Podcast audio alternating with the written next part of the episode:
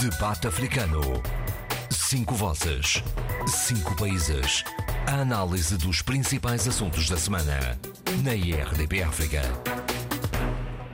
A pandemia avança para mais uma nova vaga na Europa, apesar do processo de vacinação correr no velho continente sem grandes sobressaltos. Apesar de tudo.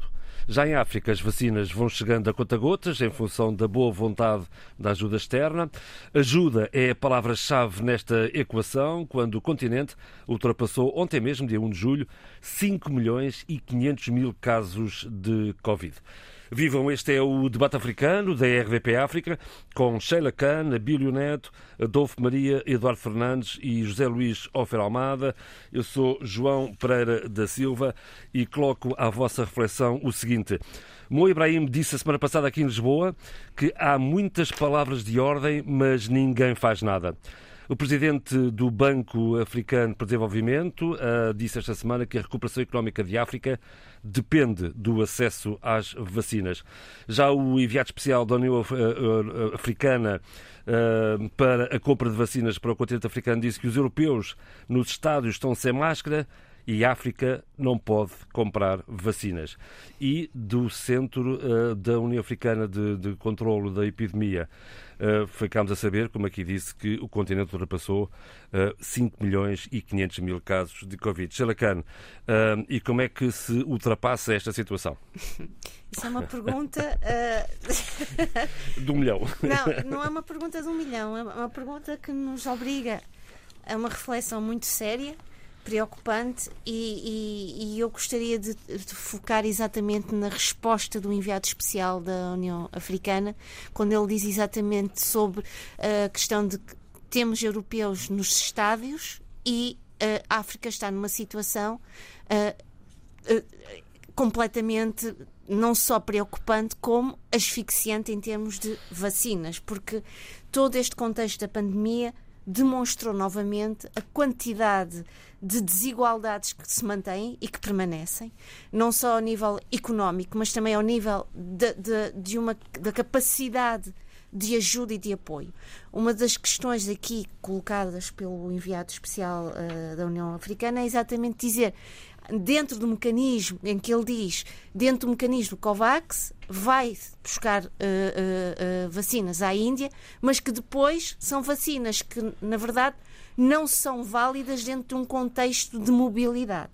E, portanto, é uma ajuda uh, uh, parcial, é uma ajuda que não nos permite, a nós africanos, uh, ter uma, situação, uma sensação de, de bem-estar, de segurança. E de igualdade de oportunidades. E de igualdade de oportunidades.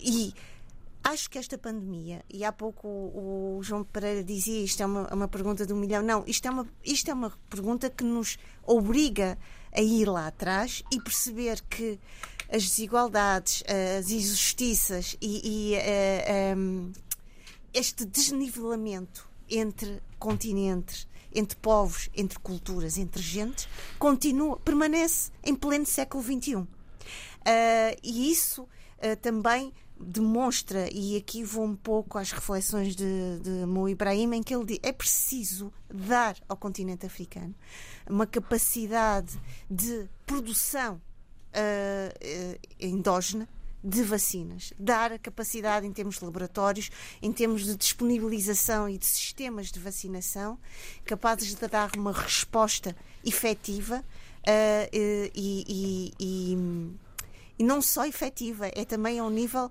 humanitária à população. Mas aqui, novamente, eu volto a, a, às minhas reflexões e preocupações.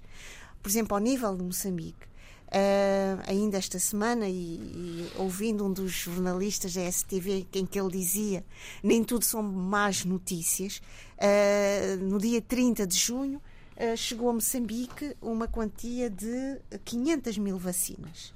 Entretanto, chegarão, e isto revelado pelo Ministro da Saúde, mais um milhão de vacinas com, com um plano de, de possibilidade de, atingir, de alcançar em termos de, de vacinação, 17 milhões de moçambicanos.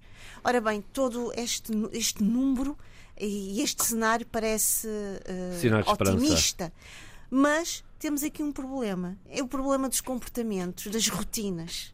Uh, a população continua uh, uh, um pouco distraída ao nível de, de Cansada também já desta situação, não é? mas também um bocado uma espécie de, uh, de resistência. E nós podemos ver, e quem está atento à realidade moçambicana e, e vê os, os, os telejornais, vê as imagens, a população não usa a máscara. Uh, são vários os relatos e até vários convidados ao nível dos debates que são uh, realizados uh, em Moçambique que demonstram este, esta falta de, de, preocupação higiênica na utilização de máscaras, a realização de festas, de agrupamentos ao nível de, de, de jovens e de adultos, e portanto tudo isso, por mais por mais uh, apelativo e por mais uh, preocupante que seja a situação e por mais uh, deixa-me estou aqui à procura da palavra certa por mais que haja esta esta vontade e este compromisso neste caso do Ministro da Saúde, de trazer para o país vacinas o suficiente para poder uh, serem aplicadas à, à, população. Do outro lado, temos este lado sombrio e temos estas, estas, uh, estas vulnerabilidades da própria população que não procura em si uma atitude decente em termos de civismo, em termos de, de precaução perante a pessoa que não usa máscaras e, e os outros que estão ao, em torno dessa pessoa. Até é bom Portanto, ter presente que a vacina em si não é, não é, não é a cura para oh, todos os males. Eu fui vacinada, minimiza, minimiza os efeitos. Eu fui vacinada e continuo a usar a máscara. Não deixei de usar máscara lá por ter sido vacinada. E não e, ficamos totalmente imunes, quer dizer, exatamente. se porventura quem for vacinado eh, acabar por ser contagiado, eh, digamos que tem, eh, o efeito será menor, mais reduzido. É? Agora, percebemos aqui que uh, continuamos nesta novamente nesta nesta nesta percepção de que o mundo tem realmente uh, uh, muitas uh, desnivelamentos, muitas iniquidades e que não só o continente africano, logicamente, mas estamos aqui, como estamos no âmbito do debate africano e, portanto, a nossa prioridade é olhar para este continente, não descurando o mundo, mas percebemos que o continente africano continua uh, completamente uh, desprotegido. Uh, e é desprotegido porque temos de criar estratégias em que não, não, não temos que tentar não depender das doações, mas nós próprios criarmos as ajuda, nossas condições sempre para podermos responder eficazmente e a médio e longo prazo uh, no sentido de, de, prote de proteger os nossos cidadãos, as nossas gerações, mas também há aqui outra questão. É a questão de uma educação cívica.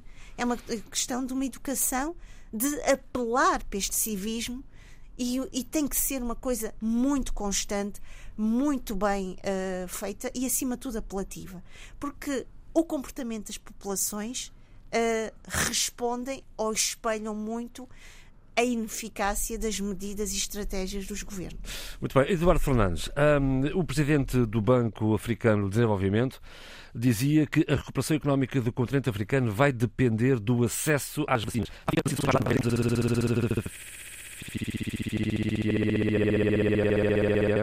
devido à pandemia da Covid-19 e disse que a recuperação económica vai depender do acesso às vacinas. Eduardo, o que é que lhe parece? Não, não, podia, não podia estar mais de acordo com essa afirmação, sem dúvida nenhuma. Sem vacina, a, a, a, a pandemia instala-se. Se a pandemia se instala, uh, afeta uh, o, a capacidade de produção, porque quem trabalha uh, está afetado. E, portanto, essa é, é, uma, é uma grande realidade. Agora, há um problema muito sério como produzir as vacinas em África, porque há também a questão das patentes. Uh, não se fala nisso, quer dizer, fala-se quando é outro tipo de, de produto, mas as, as, vacinas também têm patentes e têm que ser autorizadas o seu fabrico. Há, não todos os países africanos estão à altura de poder produzir vacinas, mas já existem países é? Eu posso só falar em meio dúzia deles, como por exemplo a Nigéria, o Ghana, a África do Sul, a Tanzânia. Portanto, países que já têm estruturas para, e laboratórios para poderem uh, uh, fabricar uh, as vacinas. e, portanto, nesse, nesse aspecto, de facto, a África devia. Oh, oh, Eduardo, enfim, já agora permita-me esta pequena provocação. E no nosso universo POLOP, há, estaríamos já preparados e com, e com, capacidade para produzir a vacina? Libertada que estivesse Olha, eu, os direitos, naturalmente. Há, haverá países, uh, estou a pensar concretamente Angola, Moçambique, provavelmente uh, Cabo Verde até certo ponto, mas a, a, a, dimensão também não ajuda muito porque é preciso instalar, uh, digamos, laboratórios com equipamentos que, digamos, a população cabo-verdiana é relativamente pequena, meio milhão de pessoas, pouco mais, Uh, não sei se justificaria, justificaria. Mas poderiam exportar uh, para o continente? Sim, mas para exportação, sim, para, para, para, para a exportação, sim, é? muito bem. Sim. E era, e era, a Emprofac é uma empresa, é uma empresa sólida é, em Cabo Verde. Sólida que eu conheço há muitos anos, né? quando ainda na Guiné tivemos trocas eh, com a Emprofac, né? E foi sempre, é... e foi sempre a evoluir, foi sempre a evoluir. Hoje é uma empresa sempre, de tecnologia uh, ao nível do que mais moderno se faz por aí.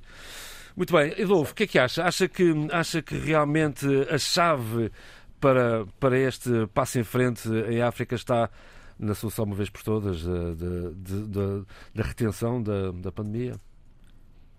Eu, eh, vamos lá ver, a, a, a, pandemia tem servido também de desculpa, porque ao fim, eh, também há muitos governos para realmente, eh, digamos, justificarem. O desgoverno. O, o, agora que está dito. Exatamente. Essa é boa. e mas, eh, porque de facto temos a sorte de no continente africano a pandemia não se espalhar que, que já com falámos rapidez, não é? Com, exatamente. 5 milhões em 1 um milhão, em um, mil milhões de pessoas, é? se compararmos com os outros continentes, é muito pouco. É, mesmo eh, sabendo-se que não há a intensidade de, dos, dos testes que, que, há nos outros, eh, em muitos outros eh, lugares do, do mundo. Bom, agora, Mo Ibrahim levantou duas questões muito importantes. Uma delas foi precisamente a, a, vacinação, quer dizer, isto é uma questão de princípio. Cada continente, cada país deve, ser, deve ter a, a capacidade de produzir hum, em concorrência ou não com os outros. E a questão das patentes é uma questão eh, muito de, delicada, mas que tem de ser resolvida, sobretudo as patentes ao, ao nível de, de, de, casos como pandemias, por exemplo, das malárias ou, ou, ou, esta pandemia. De resto, isto parentes, a malária continua a matar mais que a Covid. Exatamente, em Angola, por exemplo, mas Exatamente. muitíssimo mais. Bom, eh, o que é certo é que eh, Mo Ibrahim falou também de um outro problema que é a questão do emprego. A África precisa, diz ele, 200 mil, eh, eh, por ano, a criação de eh, emprego para 200 milhões de, de, de, jovens. E ele diz que é uma bomba relógio, de facto, né? porque é o continente que, que, tem mais jovens em todo o mundo e que está a crescer de maneira uh, galopante a sua população. Bom, uh, quanto a, a, ao fabrico em África, Quer dizer, a questão põe-se de um lado uh, de uma capacidade, digamos, tecnológica. E quando eu digo capacidade tecnológica, é é a capacidade de investir em, em laboratórios eh, sofisticados e termos pessoal africano capacitado para tal. Bom, ou numa primeira fase, depende da opção de cada país, com ajuda estrangeira, mas de facto criarmos um mercado de medicamentos. Em África, só 9% dos medicamentos consumidos em África é que são produzidos no continente. Ou nós hoje temos vários países africanos eh, de, de, de, desenvolvimento eh, industrial, desenvolvimento económico e capacidade científica para, pelo menos, se não na, na generalidade dos países africanos, haver pelo menos 4, 5, 6 ou 7 países, quer na África Oriental, na África Ocidental e na África Austral, na África do Norte, para uh, se prover uh, ao fabrico de, uh, aos medicamentos que são necessários à população, a uma boa parte da população. Que é um grande negócio, este é um grande negócio de que as grandes multinacionais não abrem mão. Um, uh, Zé Luís uh, Alfredo Almada, uh, estava a ver a Emprofac a produzir vacinas para o continente africano? a Emprofac, como você disse, portanto, é uma empresa credível de, de produção de medicamentos, tem evoluído sempre, portanto, seria sempre possível. seria, seria sempre possível e, e a brincar agora, né? já podia-se pensar num hub, já que em Cabo Verde sempre se está a falar de hubs, né? de hubs para vacinas. Né? A Emprofac, neste momento, está a passar por, por alguns problemas, como você tem de gestão. de gestão, e o governo eh, já nomeou o novo conselho, o, o novo conselho de administração. Quanto à questão eh, da produção de vacina em África, uhum eu acho que há boas notícias. Uh, eu li no Janafrica que vai-se avançar com a produção de vacinas em África através da, da, da do apoio uh, da, da, da, OMS, portanto, que da sua dimensão privada para o apoio a privados, vai-se mesmo avançar eh, com a vacina, eh, creio que na África do Sul. Portanto, mas há vários países africanos que estão em condições de não de fazer todas as investigações para se chegar a uma nova vacina, mas para produzir vacinas. A África do Sul, a Nigéria, a Tunísia, o Marrocos, o Egito, com certeza, há vários países, portanto, tanto da África subsaariana como uh, da, do norte da África, que estão em condições de produzir vacinas desde que as patentes Estejam sejam disponíveis. disponíveis. Claro. Esse é o problema. Na verdade, quer dizer, para produzir no imediato. Mas creio também que uh, há esforços no sentido da investigação, da investigação, porque parte-se do princípio que a Covid vai permanecer como ameaça latente por muito tempo, pode-se pensar na ideia de, de, tornar a vacinação contra a Covid uma coisa rotineira e, portanto, no futuro pode haver inclusive uma vacina africana com patente africana. Tô. Exatamente. O que, o que requer uma investigação de mais longo prazo. Adolfo, ai, prato. Está a começar bem isto, Abílio, vou dizer. Agora é o Abílio outra vez, não é? Isto está a começar bem. Ah, tudo bem. Está a começar em honra e homenagem ao camarada Adolfo Maria. Muito obrigado. Há, pouco, há pouco abanava a cabeça quando falávamos da, da eventualidade do continente africano poder produzir a vacina. E porquê? Porque o próprio Mo Ibrahim diz que essa solução é uma solução a longo prazo. As vacinas eh, para a Covid, sobretudo essas da última vaga, são vacinas eh, tecnologicamente muito complexas, eh, mas mesmo muito complexas, e que, eh, para tal, eh, seria necessário, primeiro, eh, que se tivessem estruturas que pudessem dar resposta à complexidade tecnológica que a produção dessas vacinas exige, sobretudo das, de, das de, da última vaga, da última geração, que são na base de RNA e uma série de pressupostos que não há no continente, em termos de capacidade instalada, eh, muitas, eh, muitos laboratórios com possibilidades de a produzir. A verdade é que um estudo de quatro cientistas, e todas elas mulheres, da Universidade de Cabo, sul-africanas, portanto, que eu já uh, me referi a ele um, três vezes aqui nesse programa, aliás, duas vezes, essa é a terceira, em que elas uh, efetivamente uh, explicam uh, muita, muita da situação da África com as vacinas para a Covid. E também elas, sendo cientistas, uh, são muito cruas uh, e muito realistas na exposição uh, do problema.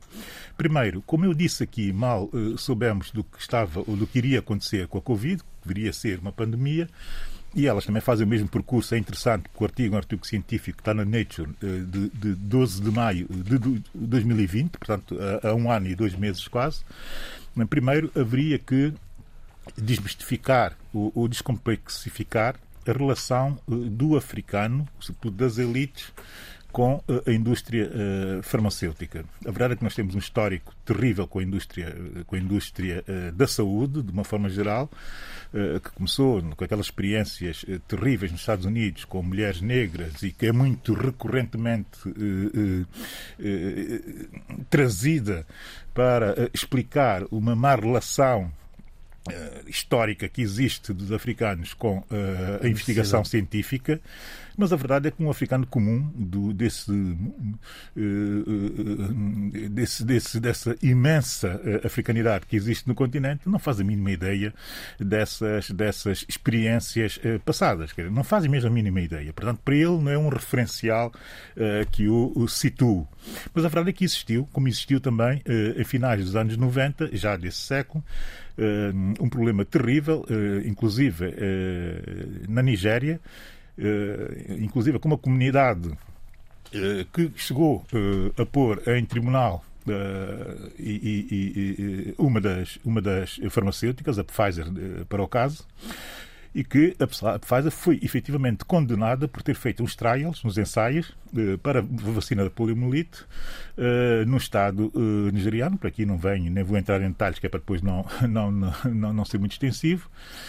E desses ensaios resultaram quatro mortes, mas a verdade é que do julgamento, com muito envolvimento, é preciso dizer isso, comunitário, da própria comunidade nigeriana, mas também de técnicos eh, jurídicos eh, ou juristas, se quisermos, eh, africanos, na defesa daquela posição contra a farmacêutica e, resultante dessa ação judicial, tivemos a maior indemnização alguma vez paga por uma farmacêutica em consequência de ensaios com resultados duvidosos e que tinham acontecido quatro mortes naquela comunidade e mais seis pessoas que ficaram inválidas para sempre e, e, a verdade é que foi também no continente africano que uma farmacêutica foi obrigada a pagar a maior indemnização de sempre a uma comunidade que tinha sido exposta a uns trials. Portanto, pelos piores motivos. Portanto, pelos piores motivos. Portanto, nós temos capacidade, e é isso que essas cientistas sul-africanas dizem, que o continente já tem que começar a pensar em ultrapassar uma série de pressupostos eh, históricos, sobretudo utilizados pelas, pelas,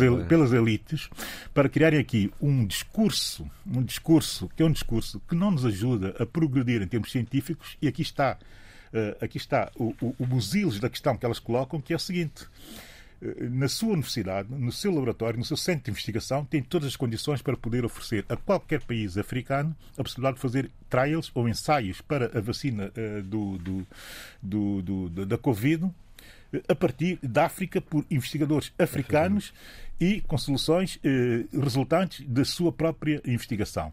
Fizeram a proposta uh, uh, uh, direta, fizeram a proposta CDC, eh, naturalmente, eh, de África, mas fizeram a proposta direta a uma série de países eh, africanos.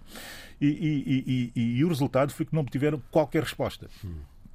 E nós temos que lidar com isto. Vamos, vamos, vamos deixar eh, de andar sempre com o mesmo discurso de coitadinhos que não têm capacidade para resolver eh, internamente ou endogenamente as situações, mas a verdade é que nós não andamos, eh, as elites africanas não estão muito preocupadas em dar, em, em, perceber que dentro do continente existe capacidade instalada, e fora então já nem se fala, para poder, de forma própria e autónoma, resolver questões que, que, que, que a cientificidade nos põe. Mas, Abílio, é, é, vamos lá ver.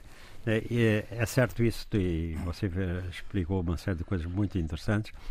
Agora, é, é, por exemplo, neste caso concreto de, dessa, dessa cientista da África Sul, não houve resposta. Mas se começarem a produzir para o próprio país, sobretudo um país que já tem também bastante população, hum, e, e, os resultados começarem a ver-se ver no terreno, depois outros, outros países irão comprar. Eu sei que também há um Oh, preconceito Maria, dos países Adolfo Maria. Adolfo Maria, não. Vamos lá ver uma coisa. Não, não, não. Também há, preconceito em relação à ciência. Não, não, não. Eu vou discordar, vou, vou discordar em dois. Vou discordar, vou discordar em dois aspectos. O primeiro aspecto que eu tenho que discordar.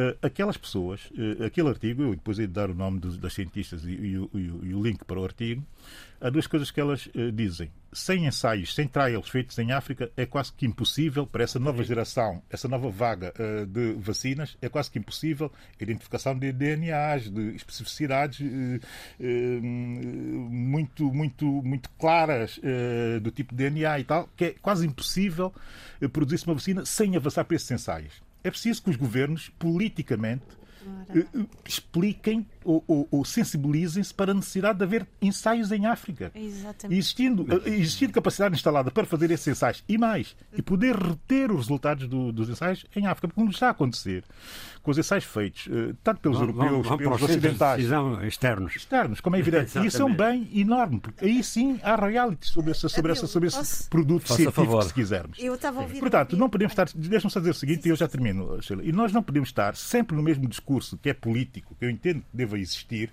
mas que é o discurso que perversamente nos impede de avançar em termos científicos. Essa é que é a grande realidade e é isso que esses cientistas eh, colocam e colocam o dedo na ferida, mas de uma forma crua e cruel. Eu vou dar um exemplo e termino e passo a palavra a Sheila. Quando eh, em São Tomé e Príncipe, em abril, eh, não havia capacidade para fazer eh, os testes da Covid, eh, eh, o país vizinho que tinha melhores condições para o fazer, eu trouxe essa situação aqui, era o Gabão. Gabão tem um dos centros eh, laboratoriais mais eh, avançados da África e um dos sete mais avançados eh, do mundo, que foi especificamente criado naquela eh, região, naquele país, para dar resposta à questão eh, colocada pelo ébola e também para produzir a vacina contra o ébola. Isto está a ser feito exatamente num país africano, que é o Gabão. O que é que acontece? Que eh, dos primeiros ensaios, dos, primeiros testes da Covid feitos em São Tomé e Príncipe, eh, os, os, os samples, os ensaios, foram enviados para, para, para esse centro, que é um centro internacional eh, de investigação eh, biotécnica, ou se quisermos, biomédica. A verdade é que o que se disse em São Tomé relativamente ao facto de termos enviado para o Gabão eh, aqueles, aqueles, aqueles, aqueles samples diz muito sobre o que são os africanos. Politizou-se imediatamente a questão porque do Gabão eh, havia boas relações políticas entre o Patrício Trovada e o presidente do Gabão, que aqueles testes não seriam testes fiáveis porque tinham sido feitos no Gabão e preferiam, repare-se bem, no nacionalismo africano, enviar para Portugal, porque eram mais fiáveis. Essa é que é a nossa realidade, nós temos que meter o dedo na ferida para refletir sobre ela. Sheila, eu há pouco estava a ouvir o, o Abílio e, e, e- e o Abílio usa uma, um, um advérbio que é perversamente. Há aqui uma perversidade enorme também dentro das questões da investigação, que é a, a, implica, a inclusão política e a validade que a política e o olhar político traz para os resultados e para o trabalho que muitas vezes os cientistas ah, ah, estão a fazer. Eu vou só dar um exemplo. ah, há pouco o, Davi- o, o Abílio, desculpa, eu ia te chamar David Abílio. Eu estou para ter. Estás para ali, Estou mesmo a bordinha de mudar de nome. Estou mesmo ali. Daqui a bocado sou Zé Luís. não né? muda de casa. Não muda, não muda de casa que a gente gosta muito de ti, ok? a Zé Luís. Lamento, peço desculpa por esta, por esta, por este meu pequeno distração de nome. Desculpa, Abílio. Ah, eu estou a falar de algo que, que sei bem, porque li muito sobre isto, ah, a questão das farmacêuticas e, e- e os processos de racialização nos Estados Unidos é absolutamente feio. É feio, é? Feio. Ninguém pode contestar isso. As pessoas que não, que não estão, uh, que não leem isso, deveriam ler para perceber como a questão da raça é tão uh, manipulada ao nível da produção, das indústrias farmacêuticas. A outra questão, que, que é o, o- o como a, a política vem abocanhar muitas vezes a investigação. Situações de, de genética de caráter ah, ativista, isto é, uma genética forense ligada à questão da reparação histórica, de, de- de- de- de tra- trabalhar ah, restos mortais para perceber o que, se que aconteceu a nível de massacres, por exemplo, ao nível das questões do narco- narcotráfico, como também há pouco falavas na, na questão na África do Sul, também essa genética forense está muito desenvolvida a esse uhum. nível. Uh, no México, isso os trabalhos que são realizados são absolutamente logo abocanhados e reinterpretados pelos governos e partidos uh, políticos e perdem totalmente a sua, a sua transparência e a sua seriedade. E eu acho que essa perversidade que tu falavas há pouco, e se calhar uh, estas uh, uh, cientistas também falaram de outra maneira, está aqui muito co colocada. E é preciso nunca divorciar da, da produção científica e do, da produção de conhecimento todos os contextos históricos e políticos. É impossível. e era importante também, neste momento, relacionar há pouco dizias relacionar porque é que há este silêncio uh, dos outros países africanos relativamente a esta proposta destes cientistas.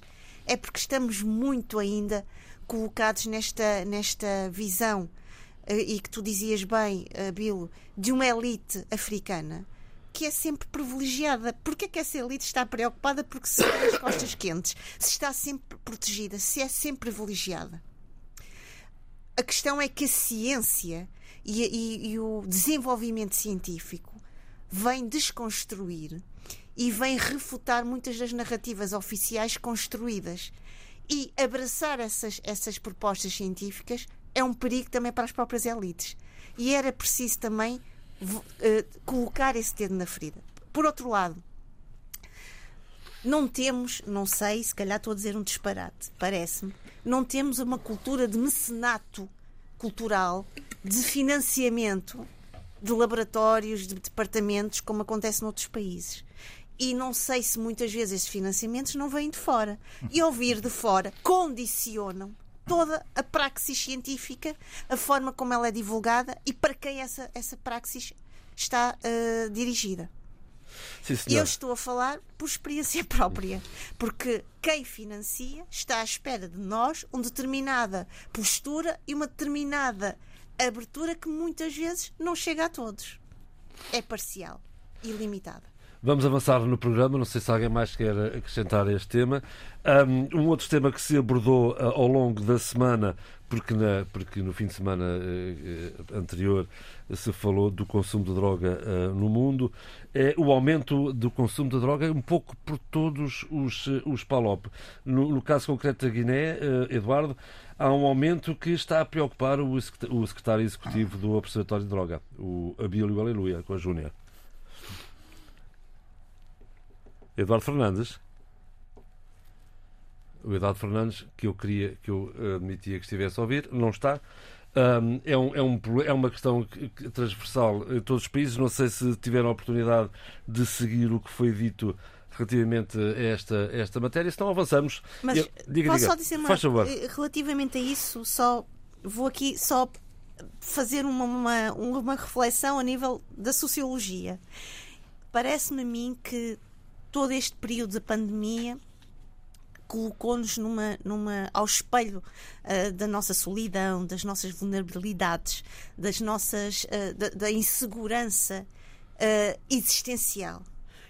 se as drogas, no momento normal, eram utilizadas, imaginemos no momento de, de, de, desta solidão, desta incapacidade de muitas vezes dar resposta a determinadas uh, uh, expectativas e desafios da nossa vida, eu acho que se explica, de certa forma, esta procura uh, crescente das drogas como uma espécie de, de uma compensação de que, do que vamos perdendo ao nível também social, coletivo, ao nível da, dos elos de, de, de, de comunicação com os outros.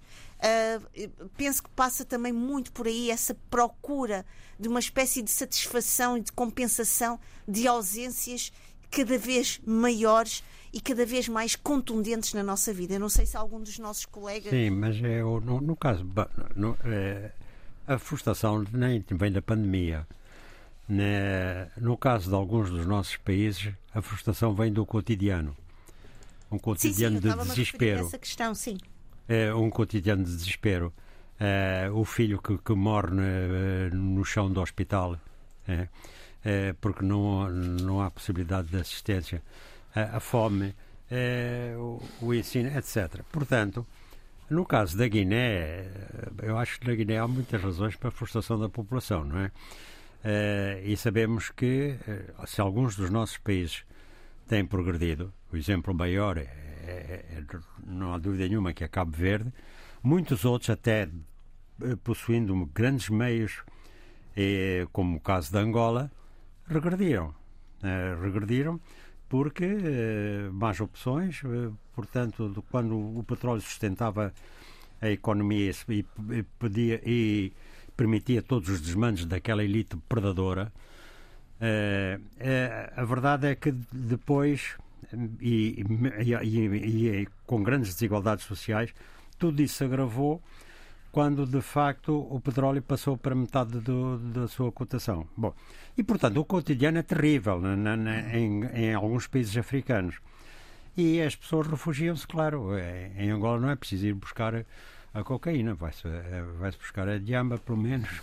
Mas em, em, na Guiné há um outro fator.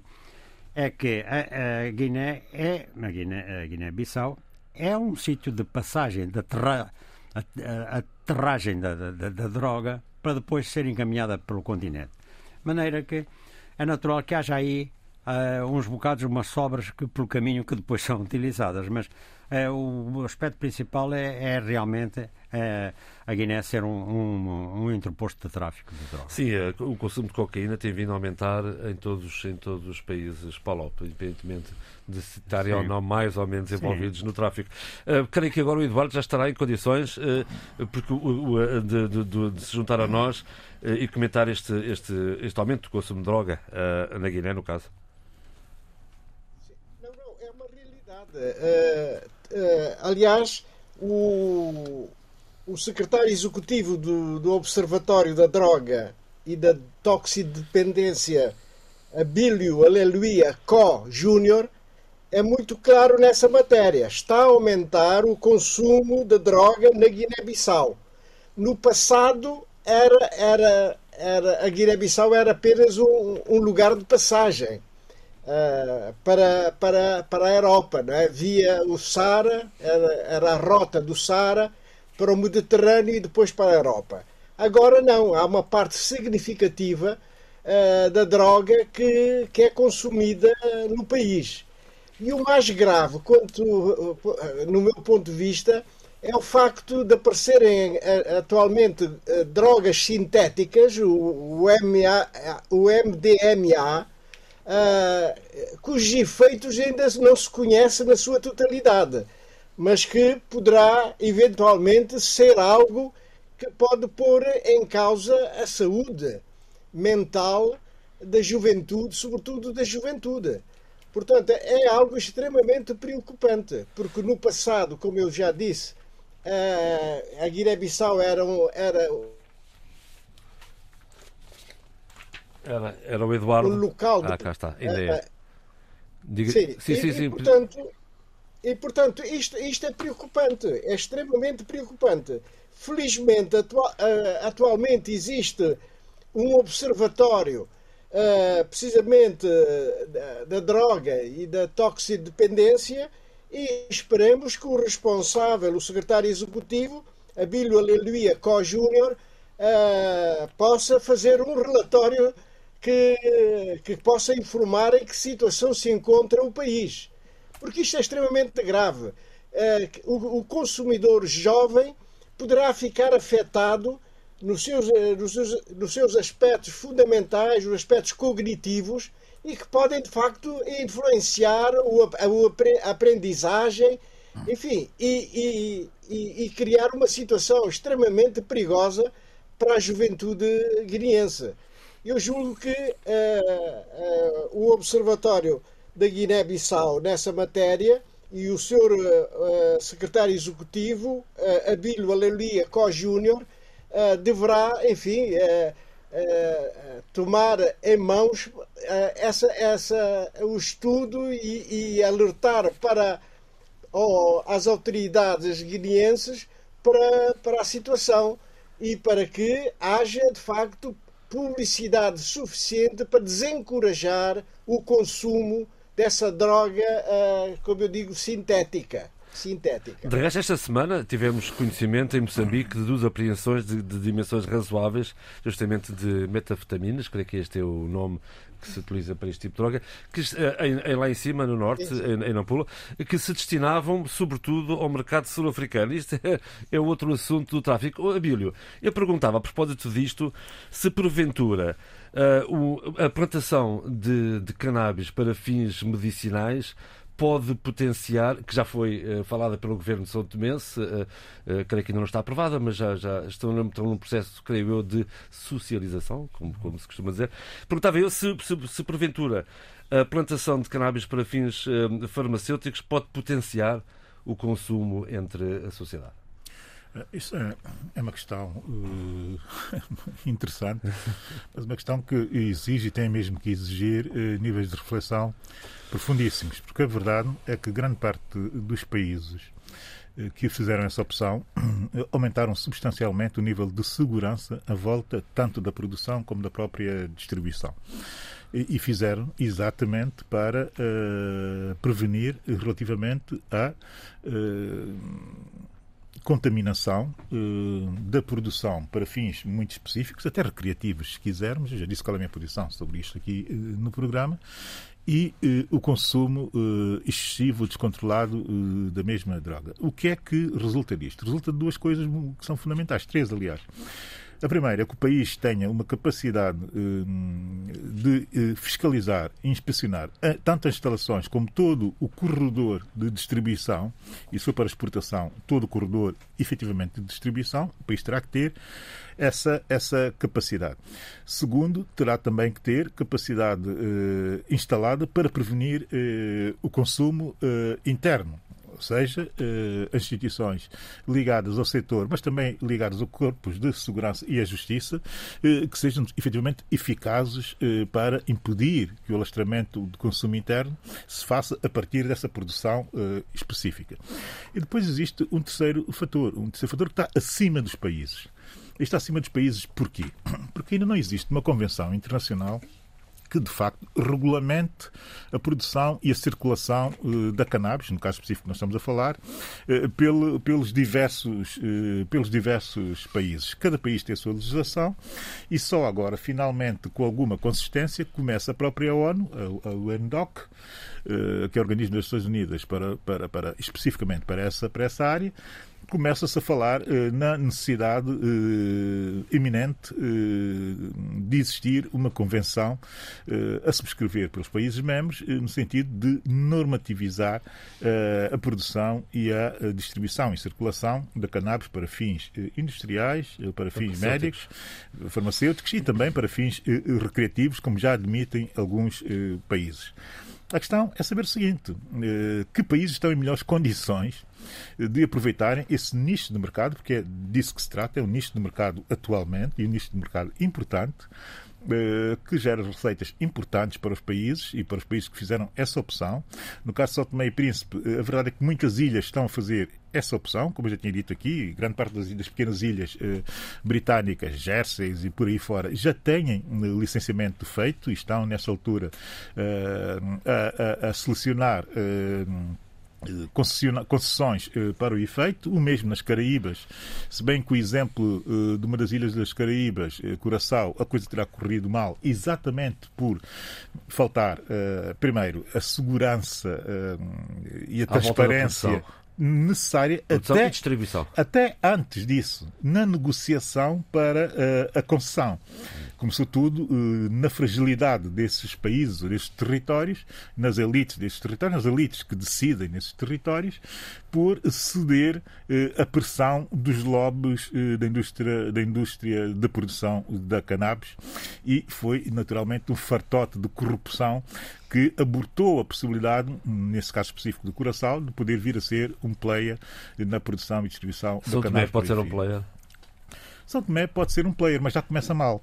Porquê? Porque, de repente, nessas, nessas eleições, eh, em surdina, eh, o projeto da cannabis em São Tomé e Príncipe passou a ser um, a ser um elemento central eh, na pré-campanha ou na campanha eleitoral para as presidenciais. Isto porquê? Porque associam-se, associa-se a disponibilidade financeira para a campanha de um determinado candidato ao facto de ele estar ligado à promoção do projeto da, da produção da cannabis em São Tomé e Príncipe. E isto, isto claro que é claro que é, eh, pode parecer anedótico, mas eh, tem por trás eh, uma espécie de, de aspecto que é muito pernicioso porque uh, não há sequer, e aqui isto, que é, isto sim é fundamental, não há sequer nenhum desmentido consistente do visado relativamente uh, a isto, havendo até uma espécie, por parte dos seus apoiantes, uma espécie de valorização do facto de terem financiamento substancial para fazer a campanha como querem fazer, não é? Enfim, a campanha fortíssima do ponto de vista financeiro e que eh, ninguém tem nada a ver com isso. A verdade é que o país tem muito que ver com Explica isso. alguma coisa. Tem muito que ver com isso porque uh, relacionar uh, esse tipo de indústrias, tanto da cannabis como outra qualquer, é preciso também desmistificar isso, não é? Ao financiamento da campanha de um candidato que vai ser o futuro Presidente da República, pode dizer muito sobre a forma como o candidato chega à Presidência da República. E porque é que ele chega à Presidência da República. E isto fica e é muito interiorizado na consciência coletiva. E isso é efetivamente negativo. Era bom que quem está à volta dos, do, do, dessas candidaturas, das candidaturas um, uh, para as presidenciais nacionais, estivesse com muita consciência, muita consciência do que diz, eh, do que manifesta, eh, porque nem tudo é tão festivo nas, nas campanhas eleitorais. Quer dizer, as campanhas eleitorais não é só festa e dizer baboseiras e dizer asneiras, sem pensar que é exatamente nas campanhas eleitorais que grande parte dos analistas vão buscar o que são ou o que é a forma de fazer política uh, nos países e a verdade é que captam o pior dos países exatamente nesses momentos, nessas alturas. É? Pois a questão que eu tinha colocado era, era outra, independentemente disso, se São Tomé tem ou não condições, independentemente de estar em período de campanha ou não, terão Sim. condições de ser um player na produção não, de cannabis para fins farmacêuticos. Ai, de diamante. não é diamante, também. É outro diamante. Como disse aqui na semana passada, uh, só também falta uh, algumas coisas que são fundamentais e que eu já mencionei aqui. Falta uh, muito mais estruturação institucional, ou seja, é preciso que seja um país muito forte institucionalmente para não ceder aos facilitismos de projetos desse, desse género. Projetos desse género mexem muito, e era aquilo que eu dizia agora, com a reputação dos países. Não é? Se de repente alguma falha logo a partir da negociação, como já começa a parecer haver, como eu disse aqui quando me referi à, possibilidade desse projeto avançar, que fui ao site uh, da empresa a qual foi adjudicado, ou que ou parece vir a ser adjudicada a produção em São Tomé e Príncipe, e ela já dá como certo, ainda antes de, de se fechar o negócio, já dá como certo no seu site a produção, a abertura de um escritório Deve e Príncipe. É. Esse tipo de coisas é que perturbam uh, a reputação dos e países. A. E mais, e mais do que a, a, possibilidade técnica de se produzir em São Tomé e Príncipe, começa a criar, aquilo que eu disse, na consciência coletiva, uma negatividade forte relativamente a um projeto que pode ser um projeto benéfico do, do país. Que se exige, e a é? empresa São Tomé não, a empresa não é São Tomé. A empresa tem sede, se eu li bem no seu site, na Suíça, mas também tem eh, escritórios abertos em, em Portugal e, e, e, em mais alguns países, incluindo mais dois ou três, eh, se não me engano, incluindo São Tomé e Príncipe. Não consegui identificar os investidores porque não consta eh, daquelas, daquelas informações básicas de transparência que todos, todas as empresas com alguma boa reputação têm, não é? Identificando-se, enfim, os acionistas, os, os, os, os os, os, clubes sociais, etc. Os clubes sociais, os estatutos da empresa e tal. Não existe nada disso naquele site, mas uh, sabemos que uh, em São Tomé as coisas estão conseguidas. Quando ainda está tudo a ser, uh, segundo se percebe no país, ainda está tudo praticamente a ser negociado. Não é? E isto aqui já dá essa nota. Agora, em termos de condições em termos de condições eh, naturais e, e, de produção específica, sim, sim. não há problemas, não há problemas eh, rigorosamente nenhums em fazer essa muita qualidade. O grande, problema, o grande problema é que alguns conservacionistas, alguns ecologistas ligados a, a ONGs eh, dessa temática no país começam a questionar uma coisa que é básica. Nós precisamos de aumentar a produção agrícola. Ela está efetivamente a acontecer. Se estimularmos ainda mais o turismo, mais agricultura local vamos ter que ter. E, e, é nesta altura eh, que nós fazemos uma aposta dessas, uma aposta que exige eh, demasiado do nosso território, eh, sem saber sequer que projeções temos e que, o que poderemos ganhar em termos efetivos no futuro com essa opção. Essa questão é uma questão que tem que ser muito bem eh, refletida, muito bem equacionada e para a qual ninguém está a ver grandes respostas dos grandes promotores Seja como do for, projeto. Não há nenhuma decisão ainda tomada. Porque não basta apresentar um projeto e dizer vamos criar 20 mil postos de trabalho. Bem, enfim, eu posso efetivamente de repente estar em minha casa. É um é exagero, é um exagero. É um exagero que eu estou a ter. Mas posso muito bem estar em minha casa e, e, e pensar uh, e chegar ao país e dizer: ah, vou aqui criar uma fábrica uh, de, de peões seja, e tal, e que vão criar 40 mil postos de trabalho e que vamos exportar uh, cento e tal milhões de peões e, e que vamos ser os maiores líderes da produção de peões no mundo e que isto fará ganhar o país 10 mil milhões de dólares. Posso ter o que quiser. Eu quero é ver o plano de negócios. Não, e o plano de negócios, é o plano de negócios hoje, opção Faria, o plano de negócios, o plano de negócios hoje eh, é absolutamente fundamental para se perceber a projeção do projeto, de um projeto dessas características ou de outras no país. E eu acho, e nós temos já uma lei de parcerias públicas privadas e uma lei e uma, e uma boa legislação uh, da adjudicação uh, que deve conter a obrigatoriedade de se uh, publicar ou publicitar os planos de negócios uh, dos projetos a serem apresentados ao país. Isso não custa nada. Há países africanos que os têm, que têm legislação regulamentada para parcerias público-privadas que vão exatamente nesse sentido, para que as pessoas consigam prever a realidade da realização de projetos nos seus territórios. www.rtp.pt barra rdpafrica é por aqui que pode continuar a seguir o debate africano em podcast e vamos, eh, nesta segunda parte, falar de Angola. Wolf Maria, Sim. aqui à minha direita. Exatamente, falar de Angola. Vamos falar de Angola e vamos falar de um plano apresentado para o setor da educação. Exatamente, não é? é pois. Uh, e esse, vamos lá ver, neste momento eh, está-se a discutir o, o, ao projeto de, de, o, do Orçamento Geral do Estado. E o Governo está a discutir com, com, com parceiros sociais, neste caso com eh, recebeu o Conselho Económico e Social.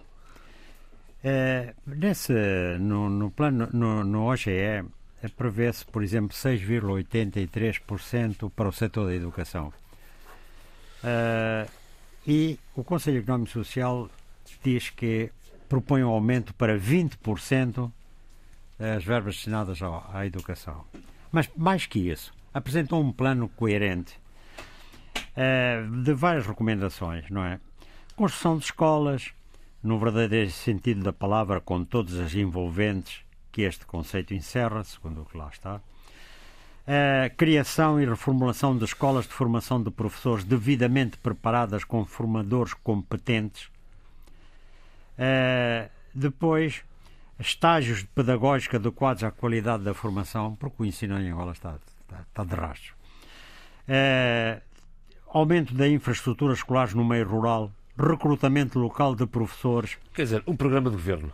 Não, exa ora, exatamente. Setor, Mas setor. eu quero frisar aqui alguns pontos. Uma ampla campanha nacional com metas de curto, médio e longo prazo e com políticas públicas integradas. Uh, melhoria da qualidade do corpo docente, com formação contínua dos professores, salários que dignifiquem a carreira docente, é, implementação da progressão na carreira sustentada, atenção, sustentada nas competências e na experiência. É, eu vou dizer mais dois ou três itens que realmente vale a pena. É, recursos tecnológicos para viabilizar a formação contínua dos professores em exercício. É, reciclagem e superação profissional. É, capacitação dos professores no, meio rural e periurbano com auxílio de ONGs, de grupos religiosos, de empresas e cooperativas agrícolas para que o ensino seja orientado para a realidade económica, social e cultural do aluno. E, portanto, ele evoca que se deve, se necessário, recorrer às línguas africanas de Angola, de modo a facilitar o diálogo pedagógico entre professores e alunos e em estreita cooperação com a língua portuguesa. É bom, eu, sobre isto, eu, a primeira coisa que eu digo é que num país onde a educação é um setor né, que está numa situação caótica, né, o Executivo angolano só eh, concede 6,8% do seu orçamento geral do Estado eh, para a educação. Né? E em África, 10%, a, a, a média de 10%. E sabemos que grande parte dos países africanos tem melhor eh, educação que Angola, não é? Eh, mas, por outro lado, também nos devemos regozijar com esta, com esta atitude salutar da sociedade civil, né? que foi expressa pelo, eh, pela atitude do, do Conselho Económico e Social, que tem lá personalidades de muito interesse, né? e que apresentou o, apresentou o seu plano. Não é? Bom, nós sabemos que o. Temos alguma reação já do governo em relação a isto? Não, não, não isso é notícia, é só notícia. É Aliás, o governo não reage. Quer dizer, e o não, problema. Podia, é podia ter havido um comentário, digamos. Não, não houve. Uh, vamos lá ver. O... Eu acho que, apesar de ser apenas um órgão consultivo, o programa que apresentou sobre a educação, o, o, o, Conselho Económico Social, eu acho que devia ser bem estudado pelo Executivo. Porque é um bom conselho, é uma boa ferramenta e, ao mesmo tempo, valoriza o papel da sociedade civil. Né? E, e isto é uma contribuição para a resolução dos problemas do país. Agora, uh, isso que evocou há pouco, era necessário o máximo de atenção. Não era só uma, questões formais. Ouvir e refletir sobre o que foi dito porque é absolutamente necessário, é um setor... E procurar outros contributos. De resto, Exatamente. esta semana também, eh, Adolfo, fica marcada pela demissão da governadora de Luanda. Só tinha um ano de, de funções. Exatamente, ela tinha sido nomeada em maio de 2020. Bom, vamos lá ver. Lixo, Primeiro houve né? o problema do lixo em Angola, em pois. Luanda e, e, outros problemas. Eh, eh, acho que há uma questão estrutural. Para já, é, uma, é um cargo politizado, não é?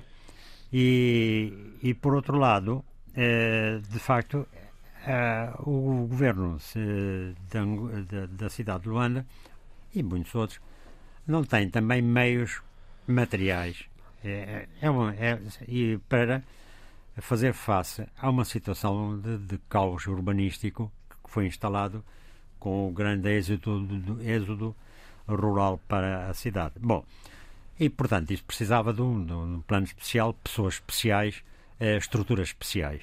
Isso não existe. Portanto, todos os governadores estão condenados a, a, falhar se isso não for. Se não tiverem meios. Sim, de, se não tiverem esses meios. Agora. Mas também tem que os procurar, se calhar, não podem ficar não, à espera. Mas, lá ver, Digo eu, não sei. Isto está ligado ao regime, né? Isto é, o recrutamento faz-se dentro das fileiras do, do MPLA. Entre portas. E, pronto. E, sobretudo, ao nível do Comitê Central e, e ou do Bureau Político. Portanto, Ana, Ana Paula Chantre Luna de Carvalho, que tinha sido nomeada em maio de 2020, foi agora exonerada. E para o seu lugar foi Ana Paula Chantre. Eh, não, perdão. Quem foi exonerada foi Joana Lina. Eu estava. E quem a substitui, Joana Lina foi, foi exonerada.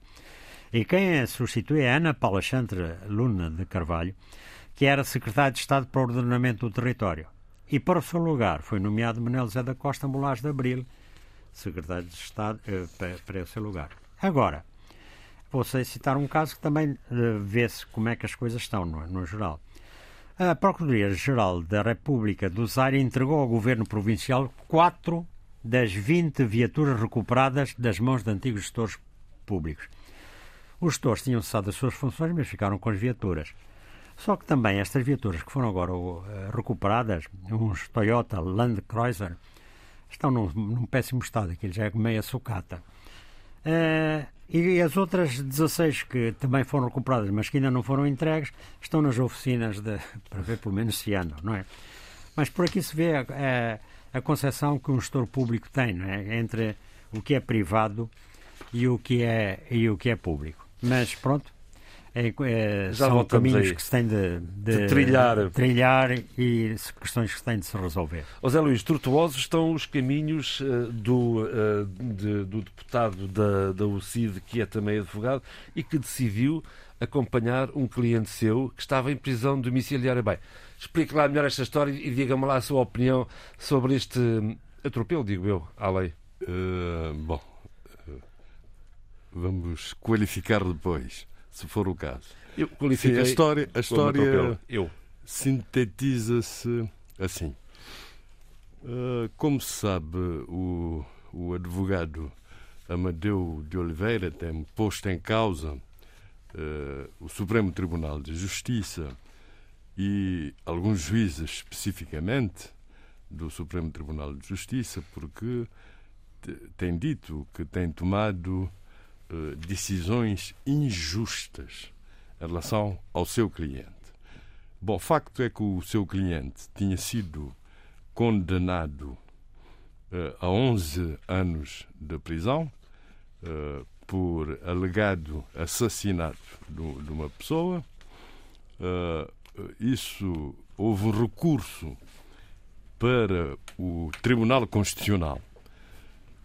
O Tribunal Foi Constitucional Supremo. Eh, Foi condenado pelo Supremo e houve Exatamente, recurso pelo Supremo. Eh, eh, foi, foi, portanto, em primeira instância, depois em instância de recurso no Supremo E agora e, e no Tribunal Constitucional, consideraram, consideraram que a morte tinha sido em legítima defesa e, por isso, alegadamente, porque há várias versões sobre isso, né?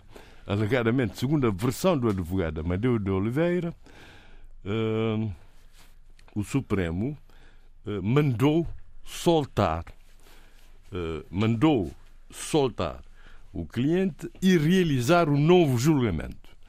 No novo julgamento feito pelo Supremo, porque é que se mandou eh, fazer o novo julgamento? Porque, alegadamente, o julgamento que houve de condenação foi sem a presença do advogado. Por isso, mandou-se realizar o novo julgamento. No novo julgamento, o Supremo condenou, portanto, o constituinte de Amadeu de Oliveira, a nove anos de prisão, em vez de, alegadamente, mandar soltar o, o, exatamente o contrário. eh, portanto, condenou. Entretanto, com o, eh, houve recursos, neste momento parece que está pendente um recurso de amparo, eh, de amparo para defesa de direitos fundamentais, de direito à liberdade, que é, que é requerido para o Tribunal Constitucional. Eh, Entretanto, o Supremo decretou a mudança da medida de coação. Portanto, decretou a prisão de- domiciliária eh, do constituinte do, do Amadeu, do alegado assassino. Acontece que também mandou devolver o passaporte. o que, isso segundo alegações do advogado. Não, não há ainda um jornalismo de investigação que nos diga exatamente o que é que aconteceu. Então, o Amadeu, continuando nas suas acusações que, o Supremo, que essa medida é mais uma medida, portanto, injusta do Supremo Tribunal de Justiça, eh, uma medida intolerável, achou que devia recorrer ao direito de resistência. Ele não fala de direito de resistência, mas sou eu que estou a dizer que está regulado no artigo 19 da Constituição e que diz que é reconhecido a todos os cidadãos o direito de não obedecer a qualquer ordem que ofenda os seus direitos, liberdades e garantias e de repelir pela força qualquer agressão ilícita quando não seja possível recorrer à autoridade. Nesse caso, o que o É Amadeu o que o Amadeu fez, o advogado, o doutor Amadeu Oliveira fez, eh, portanto, concebeu um plano que previa, inclusive, o recurso, digamos, à via marítima, portanto, e, e a comandos, ex-comandos, digamos, das Forças Armadas Cabo-Verdianas, para para, Uma para- operação Rambo, completamente. exatamente para, para, para, para, para proporcionar a fuga do seu cliente. Mas depois, pensando bem, estou, estou na cabeça dele, ele resolveu recorrer às vias normais. Tinha o passaporte, portanto, foi ao aeroporto, Comprou Embar- passagens, comprou as passagens. e embarcou para Paris. embarcou para Lisboa. Lisboa, com direção à De França. Lisboa. Escala para a França. resolveu, eh, portanto, seguir para a França via terrestre, atravessando, portanto, a Espanha.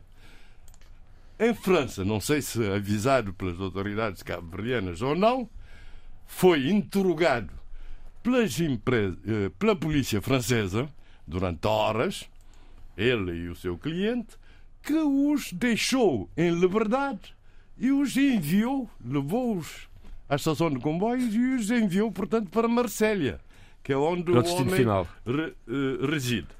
A questão, portanto, que se põe aqui é como é que uma pessoa que está Detida, de- de- em prisão domiciliária, é detida. eh, em prisão dom- domiciliária, eh, não é prisão preventiva, é prisão domiciliária, como é que essa pessoa está detida porque te- tem a liberdade de circulação limitada.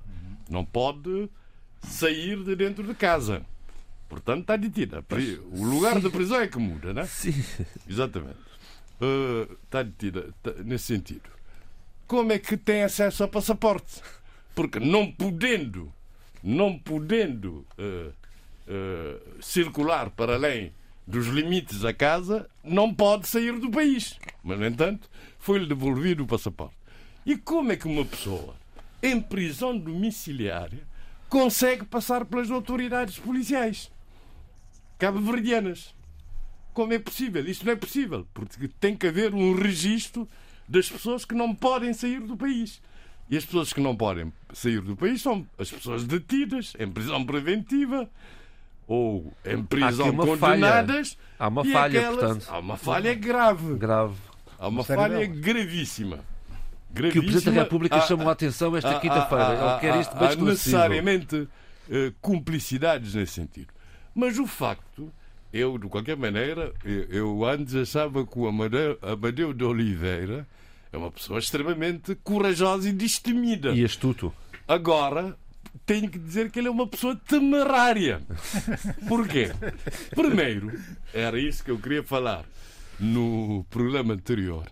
Ele escreveu uma carta porque a juíza do seu caso agora no Tribunal da Praia pediu que lhe fosse levantada imunidade parlamentar.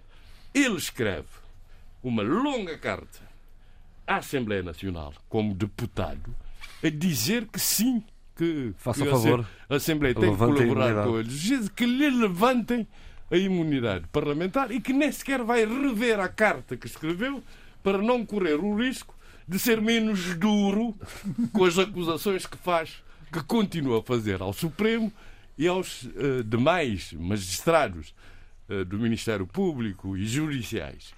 Uma carta longa e que repete de novo as acusações. E, e- e- e o que é que aconteceu? A Comissão Permanente da Assembleia, Da qual ele faz parte. eh, Ele, Amadeu, faz parte. e- exatamente, talvez em representação do CID, É verdade. mas ele não estava presente porque reuniu-se agora. Enquanto Estava ele em França, estava ele estava ausente a acompanhar o seu cliente. E repare bem, acompanhando, e ele diz que não fez uso do passaporte diplomático, que tem direito, de nenhuma prerrogativa de deputado. Portanto, estava lá como advogado. Diz ele. Diz ele. Diz ele, sim. Mas ele diz publicamente, portanto, se fez uso, também su- sujeita-se a que seja desmentido pelas autoridades. Portanto, deve ser Mas verdade. na Europa não se queriam passaportes, portanto, é, Deve ser verdade. mostra e acabou. Quer dizer, Deve à, ser à saída de Cabo Verde, admitamos que sim, mas depois no circuito. Deve ser aqui- verdade. Bom, de qualquer maneira, ele, eh, a, a Comissão Permanente da Assembleia eh, Nacional, que substitui o plenário, quando ela não está, ele não está reunido, decidiu não acolher o pedido da juíza. Por incompetência. Acha que não é a juíza que devia fazer o pedido, É o próprio. mas, mas próprio não, não, não, não, não. Quem faz o pedido é o procurador Exato. é o representante do Ministério Público que faz o pedido e, portanto, é a Assembleia. Mas o Amadeu diz que quer ir a julgamento. Devia ser na quinta-feira passada, há uns dias, que o julgamento devia continuar.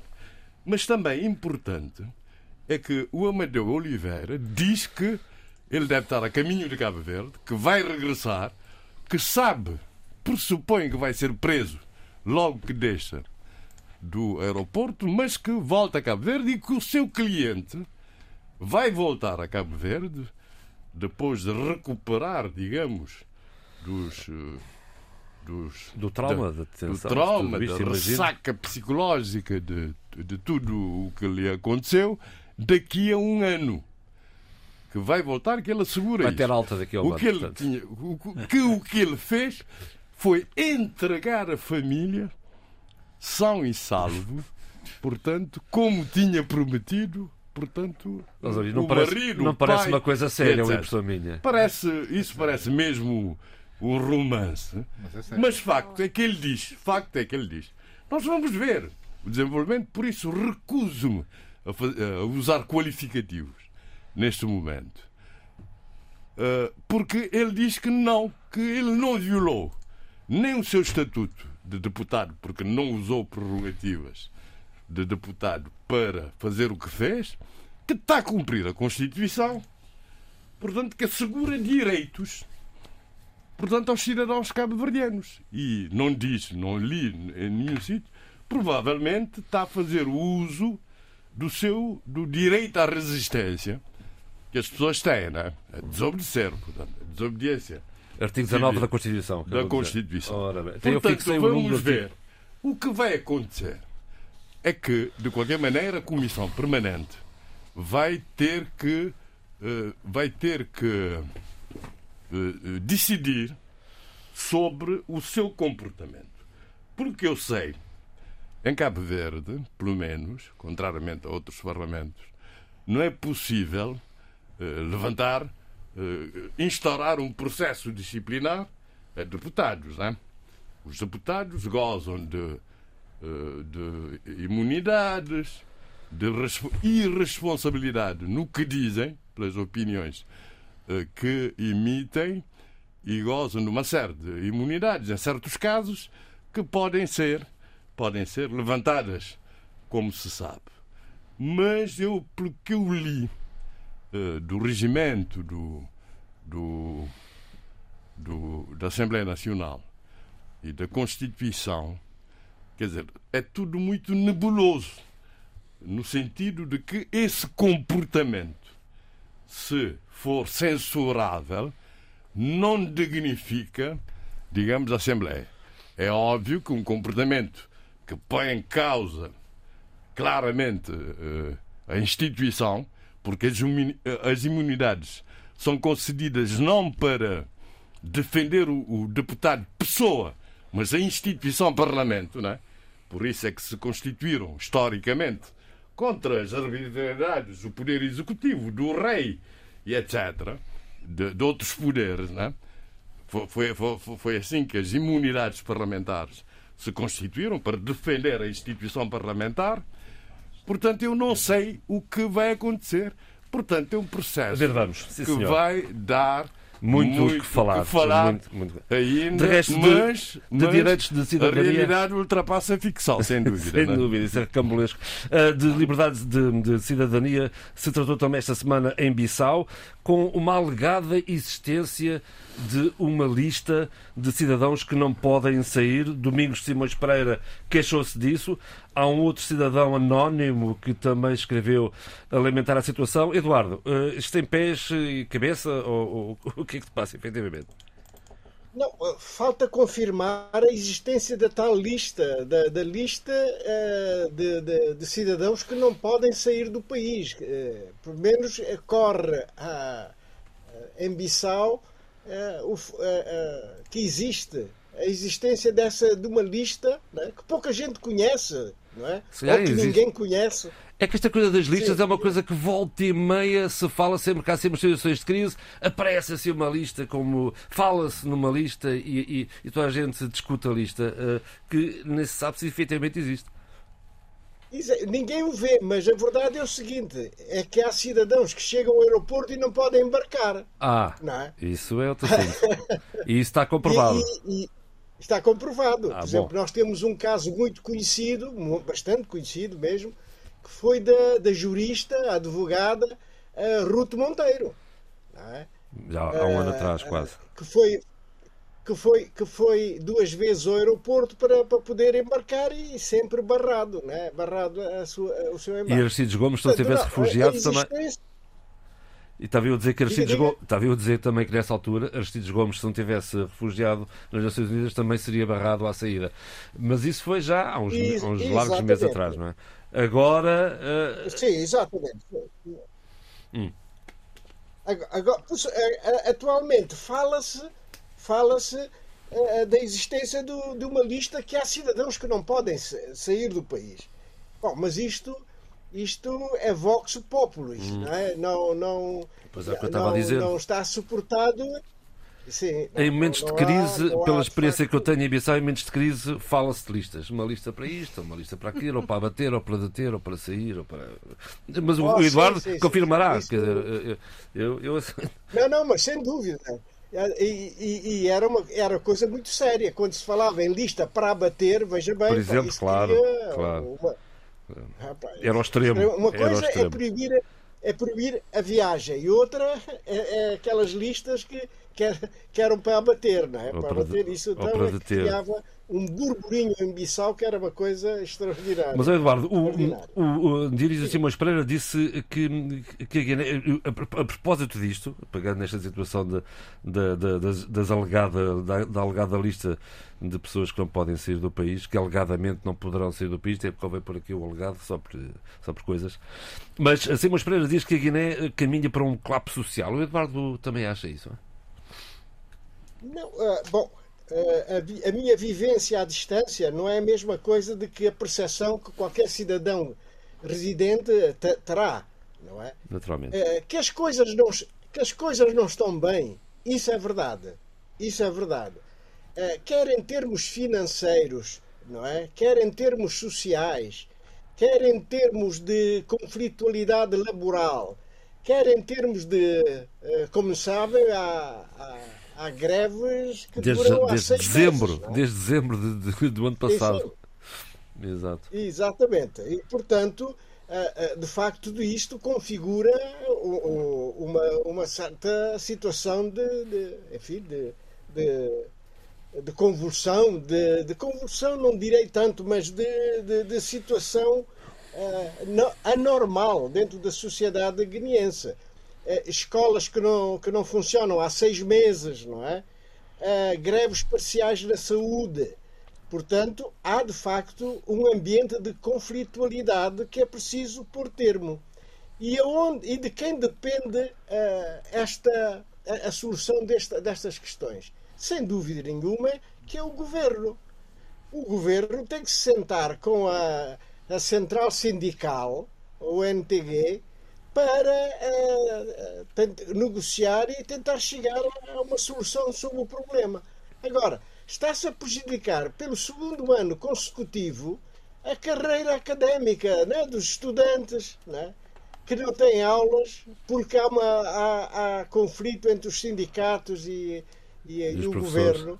Portanto, há qualquer coisa que precisa ser corrigida para evitar que a, que a juventude guinense pague uma fatura é, pesada, não é? Portanto, a falta de educação ou educação a trouxa e mocha não é, não é algo desejável para, para um país como a Guiné-Bissau ou qualquer outro país, não é? Mas particularmente naquilo que está a passar na Guiné. Olha, Portanto, os sindicatos, os sindicatos uh, uh, invocam a, a questão de salarial, dívidas em atraso, eu não tenho certeza de, de, dessa, de, dessa realidade, mas de qualquer maneira é aquilo que o sindicato e o seu presidente, eh, Júlio Mendonça, vai invocando.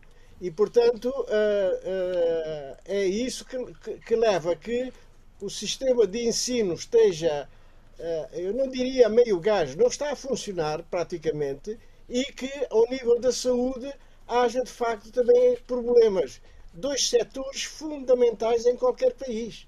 E, portanto, há necessidade de o governo, de uma vez por todas, sentar-se com o sindicato, negociar e, e, acabar com essa situação, resolver o problema para o país. Não é? O país já tem, já tem tantos problemas, uh, alguns com, são quase insolúveis, Uh, mas estes aqui é, é, apenas, dependerá apenas do governo, é sentar-se hum. e resolver o problema. Mas pronto, mas lá está, uma linguagem simples, para isso era preciso dinheiro. E o Ministro das Finanças, esta semana, em entrevista à RDP África e à agência Lusa, manifestou muita preocupação com a ineficácia de cobrança de impostos, também muito preocupado com a dívida pública, que é superior a mil milhões de euros. Quer dizer, quando é o próprio Ministro das Finanças que, que, que, que põe o dedo na ferida e, e diz que eh, há problemas de eficácia na cobrança de impostos no país, defendendo a melhoria dos mecanismos de controle do governo, bom, isso está nas mãos dele. Eh, eh, o governo é que tem que melhorar sim, os próprios sim. mecanismos de, de controle. Exatamente. É, é, que existe o problema, existe e não há, não há volta, não há maneira de negar. Existe, de facto, essa questão. Uh, mas é preciso, portanto, depende perfeitamente, uh, uh, diretamente do governo a solução desse, desses mesmos problemas. Melhorar os centros de cobrança. Uh, que os recursos cobrados entrem no, na, no tesouro público e, não, seja, e que não sejam desviados, não é? Portanto, tem que haver um muito maior controle do que existe. Do que existe. Há cinco anos atrás, eu verifiquei a forma uh, como funcionavam as recebedorias uh, na Guiné-Bissau e, sinceramente, uh, era tudo, tudo menos uma verdadeira recebedoria que, que devia exigir, que tem, que deveria ter umas condições de controle muito, muito, muito cerradas, muito, muito perfeitas para que o dinheiro, o dinheiro público entrasse diretamente para, para, para a Caixa do Tesouro. E pelos, e pelos vistos, cinco anos depois, está na mesma, é o próprio Ministro das Finanças que se queixa da ineficácia do Governo para a cobrança de impostos. Exatamente, exatamente. E isso é preocupante. É preocupante, eh, tendo em atenção de que uh, os limites do, do déficit público uh, está fixado em, em 70%, né, do, do produto interno bruto do país e neste momento está já em 79, julgo eu, 79%. Portanto, está a haver aqui uma derrapagem ao nível do déficit público. Uh, isso é, isso é extremamente, extremamente preocupante. E uh, se acrescentarmos essa situação, a situação de, de crise provocada pelo Covid-19, é que uh, as coisas ainda se tornam muito mais difíceis, porque a atividade económica, uh, tirando as, uh, o, a questão do caju, que já foi afetada, de certa forma, pelo Covid, mas que já, já, já está em processo de, de, de exportação, já, já estava aqui o. Julgo que os primeiros. É a informação que eu tenho. Uh, a verdade é que a situação, a situação uh, financeira do, do, do Estado não, não, não, não está facilitada. Não está facilitada. E, e se, se tivermos em atenção também uh, os efeitos do Covid, a cobrança dos impostos está a ser dificultada. Está a haver uma grande dificuldade em, em, em fazer essas cobranças, não é? No, no fundo, e, é, é... também a atenção de que houve, que houve um aumento dos próprios impostos mais difícil se torna a essa mesma cobrança. cobrança. Muito bem. Uh, vamos, vamos dar uma população Tomé a Bílio, uh, numa altura em que uh, arranca a campanha eleitoral para as presidenciais. Nas próximas duas semanas estaremos, estaremos em campanha, portanto, estaremos um pouco mais limitados nas apreciações, mas neste arranque eu um, sugeria que uma, uma pequena análise das principais mensagens dos 19 candidatos, se é que haverá assim tantas 19 diferentes mensagens? Bem, é, que é difícil, é, parece-me. É muito, é, muito, é, muito, é muito difícil resumir isso, por muito que eu uh, tente, tente conseguir, uh, e jamais conseguirei, fazer um resumo uh, total sobre o global, cabal, sobre o que se está a dizer e o que se pensa para se dizer o que se está a dizer nesta campanha para as presidenciais em São Tomé e Príncipe. Mas eu achei interessante que a RSTP, a Rádio Somos Todos Primos, uma rádio online, eh, muito dinâmica eh, do país eh, que vai tentar fazer um debate com os 19 candidatos. Um debate online com os 19 candidatos. Bom, alguns estou, à distância, porque eu ainda não de, vi, confesso. De segurança sanitária. Não, todos, todos à distância. Vai todos ser à distância. maratona. Eu, eu, eu ainda não vi nenhuma entrevista até ao fim dos candidatos todos. Eles têm efetivamente comunicado e muito, sobretudo online, mas também já por umas entrevistas eh, de 50, uma hora, 50 minutos a uma hora uh, na própria televisão do país. mas eu não tenho conseguido ver todas, porque é absolutamente impossível, como também não tinha visto todas que foram feitas pela plataforma pela própria rádio, Somos Todos, rádio primos. Somos Todos Primos, mas também pela plataforma nós uh, acreditamos, vivendo e ouvindo a espaços, enquanto faço as minhas caminhadas. Ok, mensagens, Abílio. As mensagens. Uh, as mensagens uh, são aquilo que eu efetivamente esperava. Mas mais do que mensagens, eu vou fazer aqui uma mix de mensagens e de comportamentos. porque é tão importante quanto as mensagens do discurso político, o comportamento político. Há alguns, eu vou tentar fazê-lo sem pôr nomes, eh, porque não, não me está a apetecer muito colocar nomes eh, nos comportamentos, mas há algumas coisas que Já são positivas. na campanha quando o programa tira Sim, na... sim, sim. Há algumas coisas que estão a ser, eh, que eu vejo como positivas nesta campanha eleitoral. Lamentavelmente, não são provavelmente as coisas que têm dado grande debate e grande reflexão à volta da campanha.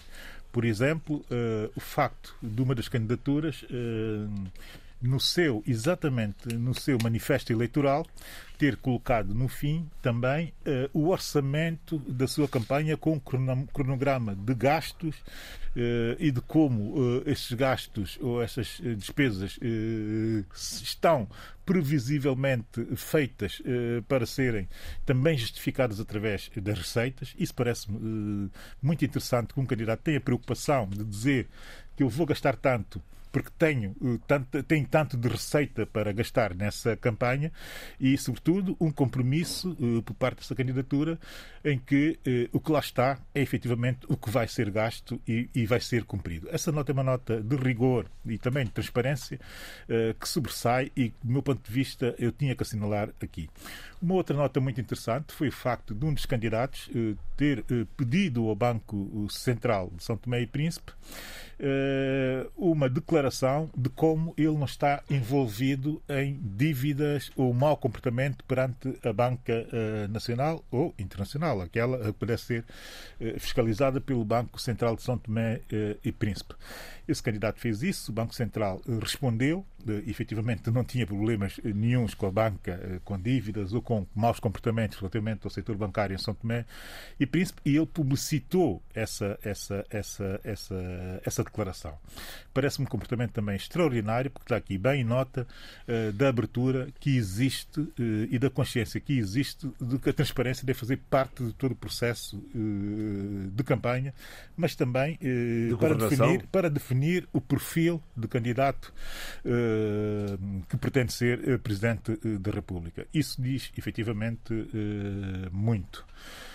Gostei também de ouvir alguns candidatos, pelo menos dois ou três, eh, com ideias muito claras, mas mesmo muito claras, sobre a sua visão para o país. E, lamentavelmente, e aqui também tenho que dizer isso, muitos deles têm uma ideia tão clara e tão eh, bem estudada sobre aquilo que deve ser o desenvolvimento ou as propostas para o desenvolvimento e para a transformação do país, que eh, efetivamente quase que nem parecem candidatos presidenciais, parecem mais candidatos a um cargo executivo, ao cargo da primatura. Uh, mas uh, esses candidatos que têm tido essa preocupação têm que ser valorizados, porque uh, um momento desses também tem que merecer, uh, efetivamente, uh, uma, um momento de reflexão sobre o futuro que nós podemos ter. Porque existe muita crítica à volta dos candidatos demasiado técnicos ou demasiado políticos, no sentido, se quiser, ideológico da sua visão para o país, estando a ser muito criticados por, de facto, ninguém querer saber disso para nada, porque estamos aqui perante uma, uma, uma, umas eleições presidenciais. A verdade é é que é importante que assim seja, é importante que, que essas mensagens. Define o perfil do candidato, da pessoa. Define o perfil do candidato, mas pode, mais do que isso, definir o perfil do Presidente da República. Porque os poderes presidenciais eh, são tão grandes e tão vastos, eh, se bem que nós não temos a noção, bem a noção deles, que nada eh, que passe pelo Parlamento e, e, sobretudo, muito, muito, muito daquilo que é produzido normativamente pelo próprio Governo, nada será feito sem que o Presidente assine e promulgue aquilo que tiver que ser feito. E muito do que está, ou que deverá vir a ser feito no futuro em São Tomé e Príncipe, passará muito pela definição e pela regulamentação do, do, do da ideia uh, de futuro económico que nós pretendemos para o país. Portanto, também tem o Presidente, apesar de ter equipas e, e assessores e técnicos suficientes para dar resposta a esse tipo de questões mais, mais, mais detalhadas, eh, é bom que ele tenha uma visão global e que saiba que ele tem uma visão global uh, para o futuro do país. Isso é uma nota, do meu ponto de vista, uh, muito, mas mesmo muito uh, importante.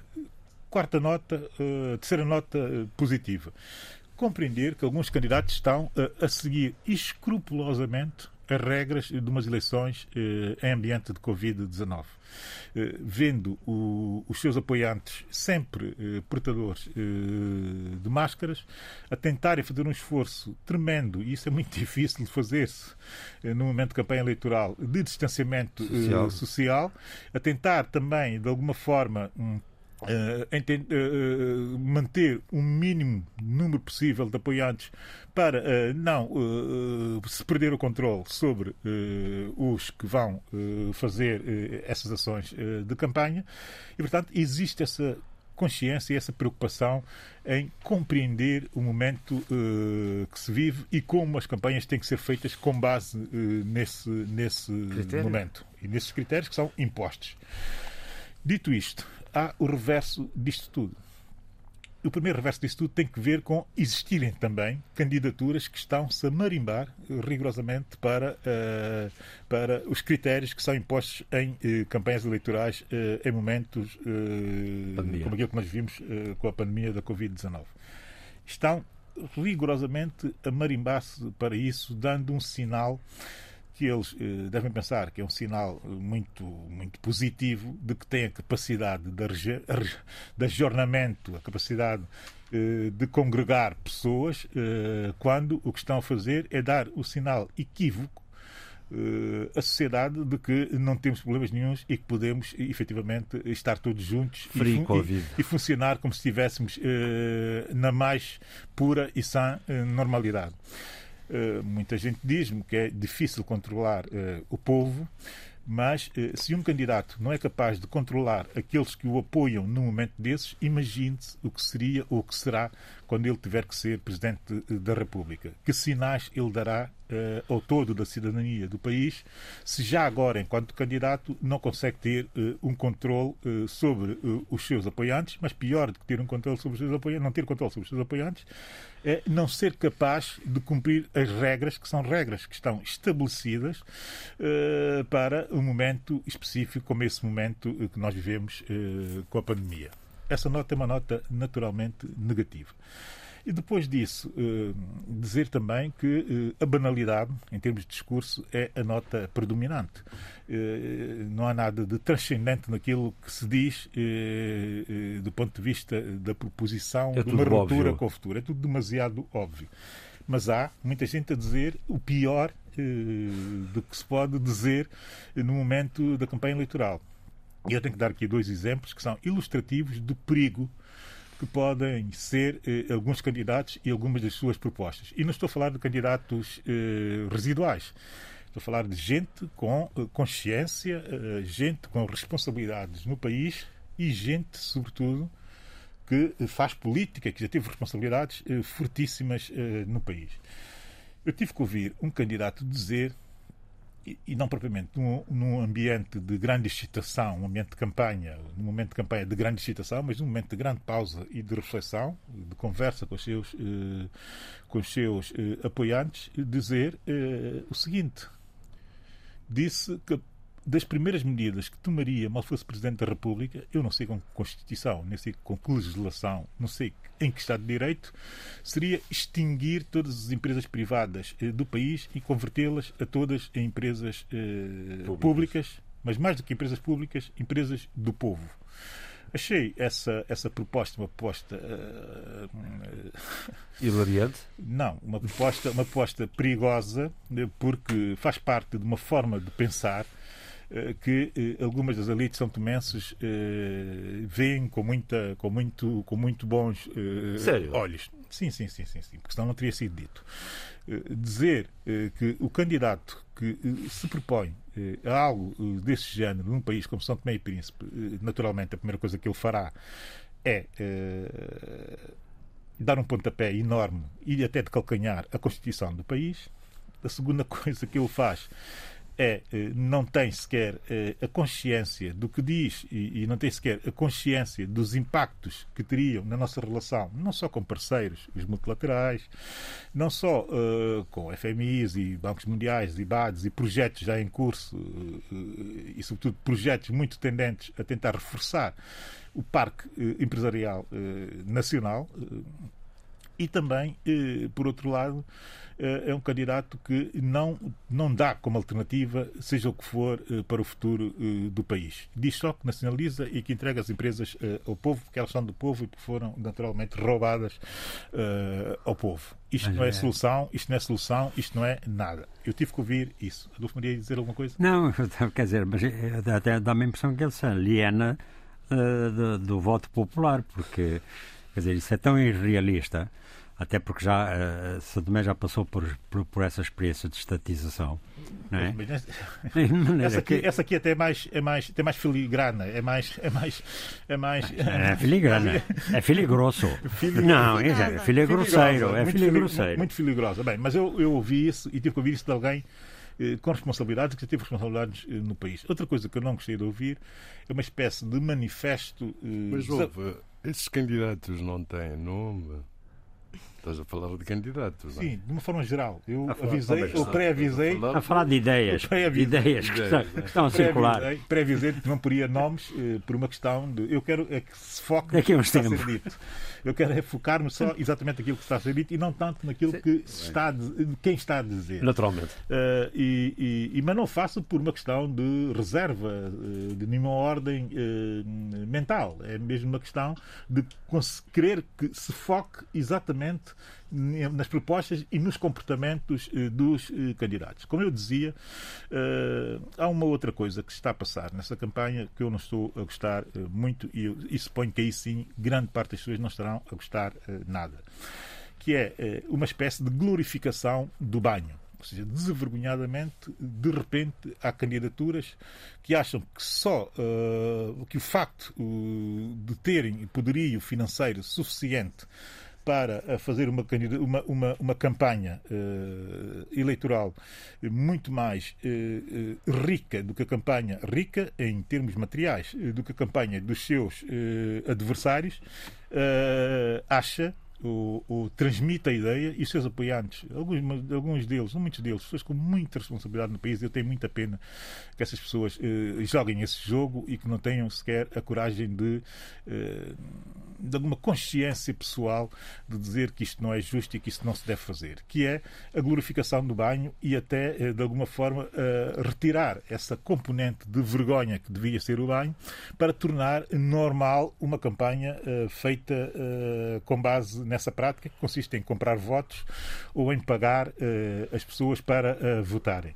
Temos até uh, uma candidatura que acha que quem não, a quem ele paga e que não vota nele, eh, que deveria, eh, de alguma forma, ser penalizado por forças eh, transcendentais, eh, suponho eu que espirituais ou o que seja, e que isto teria, eh, naturalmente, consequências físicas para as pessoas que recebessem o dinheiro e que não eh, votassem eh, nele. Quer dizer, esse tipo de mensagens, esse, esse tipo de mensagens são mensagens que nós, vindo das pessoas que são, pessoas com muita responsabilidade no país, pessoas que têm capacidade para fazer outro tipo de campanhas, pessoas que têm coisas para dizer, não têm muita coisa para dizer, mas têm alguma coisa para dizer que foquem só, exclusivamente, primeiro, no bom comportamento e, segundo, em discursos que sejam discursos normais. Já são candidaturas demasiado fortes para estarem a usar esse tipo de glorificação uh, do banho, mas também do feiticismo, do, do, daquilo que está, que está uh, enfim, não sei em que, em que, patamar,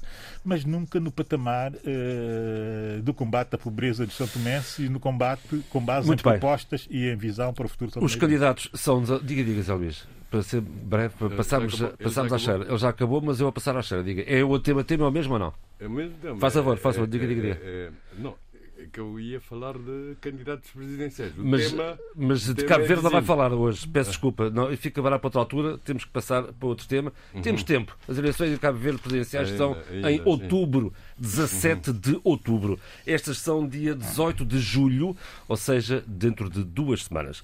Sheila, uh, e os candidatos são 19. Já agora uh, também é bom. Cabo Verde, quanto é que são pré-candidatos? Agora são 10 já vai em 10. Vai no bom caminho. Vai no... Nós estamos teremos a contaminar. Tempo. Viva São Tomé, estamos teremos, a contaminar. Teremos tempo a falar sobre isso, é Luís. Teremos tempo a falar sobre isso. a contaminar a malta. Vamos, vamos, vamos a Moçambique, Sheila. Vamos a Moçambique. Vamos embora. Uh, uh, para uh, para um, aqui um apelo do Bispo de Pemba, que fala em desvio, e não é pouco, Acho 10 milhões de desvio da ajuda comunitária. Darmos, relevância a esse apelo. Naturalmente. Porque quando estamos atentos à realidade moçambicana, no dia a dia, ver os debates, o jornal, Cabo Delgado é o tema dominante a todos os níveis.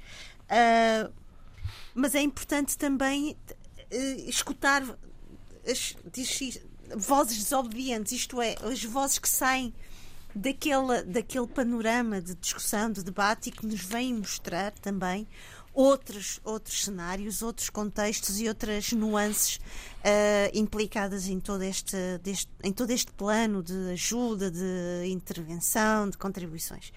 E o Bispo de Pemba uh, no, no espaço de uma, de uma missa, falava exatamente sobre esta questão de, de, de, do desvio de fundos. Estamos a falar aqui de milhões uh, de euros que são colocados na, neste, neste, neste fio de, nesta vontade de, humanitária de ajudar uh, o que se está uh, Cabo Delgado, nomeadamente as suas populações, e vem realmente referir e salientar esta questão deste desvio uh, para que muito que ajuda que não chega às populações, as próprias populações não o sentem, e isto tem sido dito em, em algumas entrevistas, nós verificamos que as, que as, que as pessoas que estão uh, uh, no, no âmbito e no, no seio deste, né, deste conflito não sentem esta ajuda e ele próprio vem dizer, falar destes desvios que muitas vezes vão parar para as mãos alheias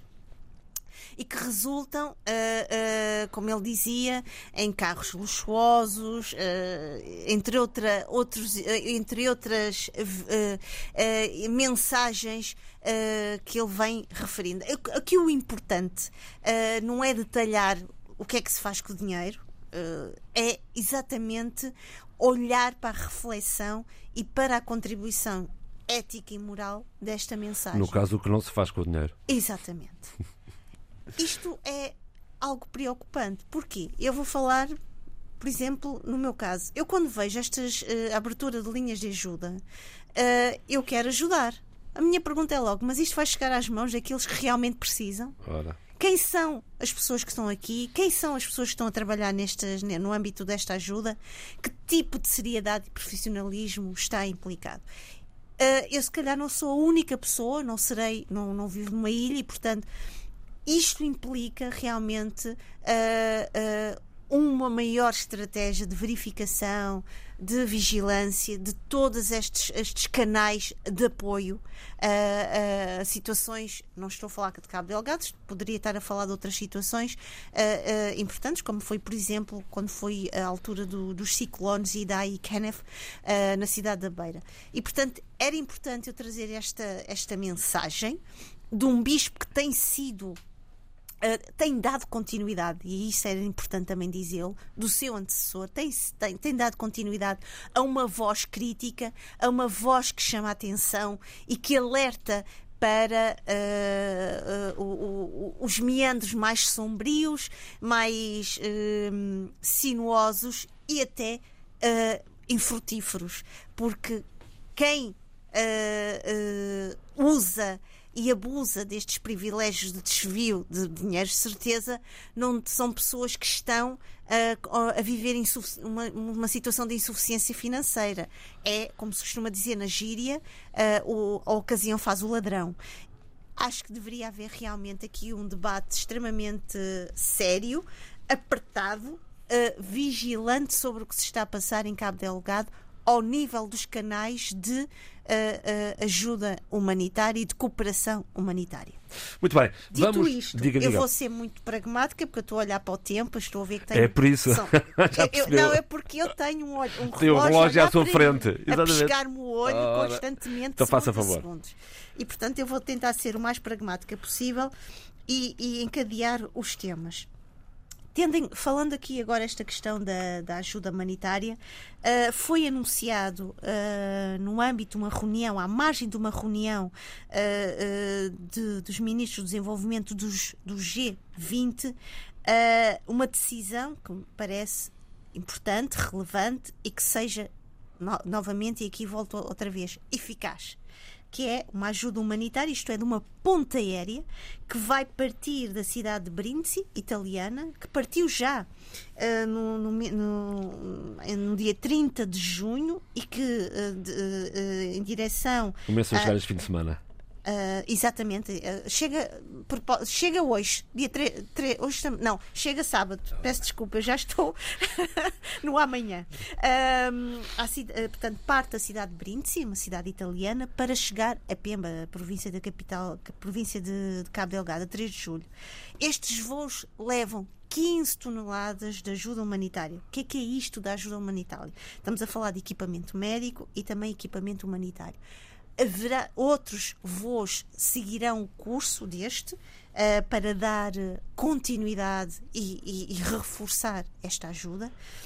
E é importante referir que também nesta mesma semana, dando uh, usando aqui já outro, outro, outro tema relacionado com Cabo Delgado, foi decidido ao nível também Uh, do, do, dos vários chefes da diplomacia da SADEC, foi decidido um orçamento de 12 milhões de euros para, uh, Combate aos terroristas. para, para uh, debelar e, e, apoiar este, estes, este agora lembrei-me também a nossa discussão da semana passada, esta, esta um, tropa, esta, esta tropa de alerta, em alerta, uh, que será colocada uh, em Cabo Delgado embora vários especialistas, eu estive muito atenta às várias opiniões de vários comentadores especialistas, em que diziam a, a envergadura militar e logística e de colaboração em Cabo Delgado é tão uh, uh,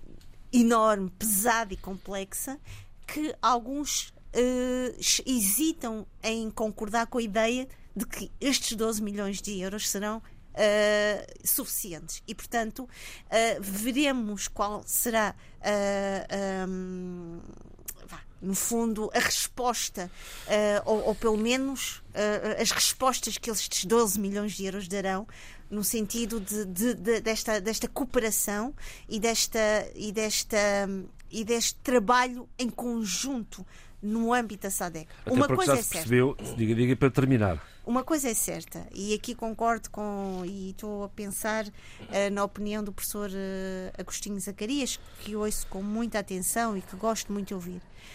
A SADEC está em movimento, está ativa. Agora, vamos ver um, ehm, o que é que vai resultar uh, desta cooperação, desta ajuda. Sim, senhor.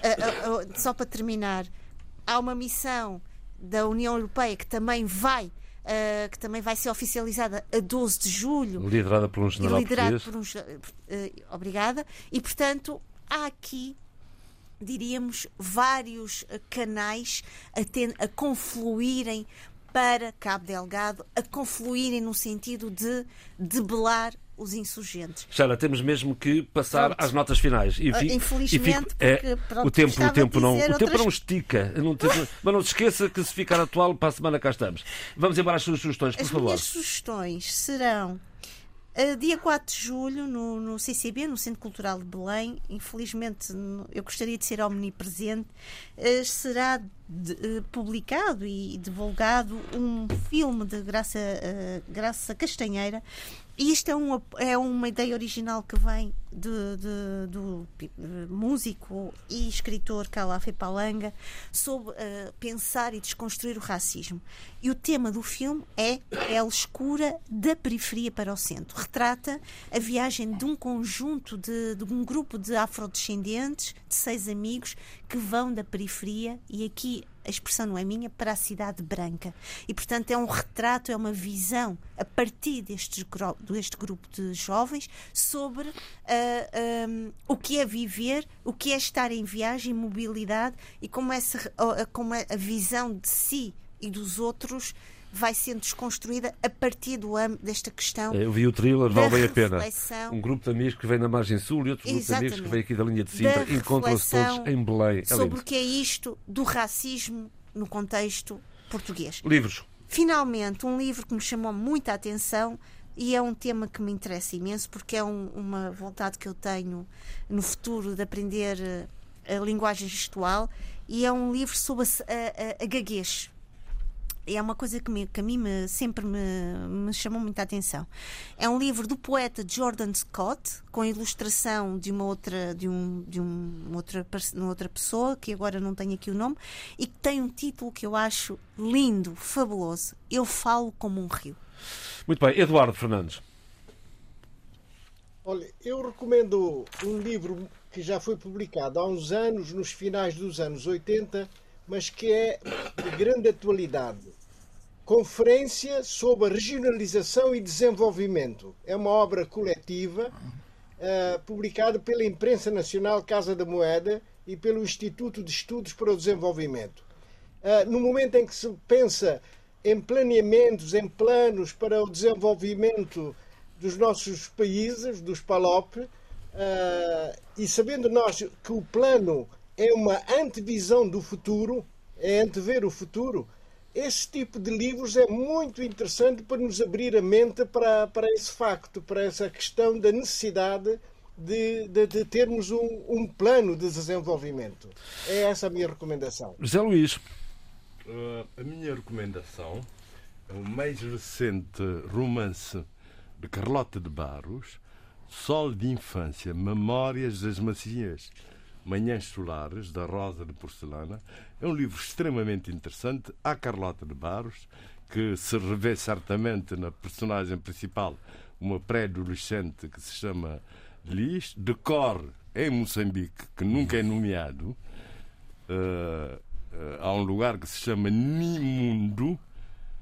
E, portanto, e são abordadas várias questões Sim, dessa senhor. infância, das recordações de Cabo Verde, mas também da mutilação genital feminina, da porque há uma personagem que se chama Kira, que é moçambicana, negra, que vive numa aldeia próxima da morada das personagens principais, uh, do racismo, da mutilação genital feminina, como disse, e da luta de libertação, da revolta que se vai encadeando com uma personagem que se chama Rui, que é moçambicano mestiço, e que se casa com uh, uma irmã da Liz, cabo-verdiana, e, portanto, se embrenham na clandestinidade. Deve ser uma coisa interessantíssima. Adolfo. Muito interessante. Adolfo. É, é, eu queria chamar a atenção para o encontro de, eh, de jovens investigadores da CPLP sobre a África.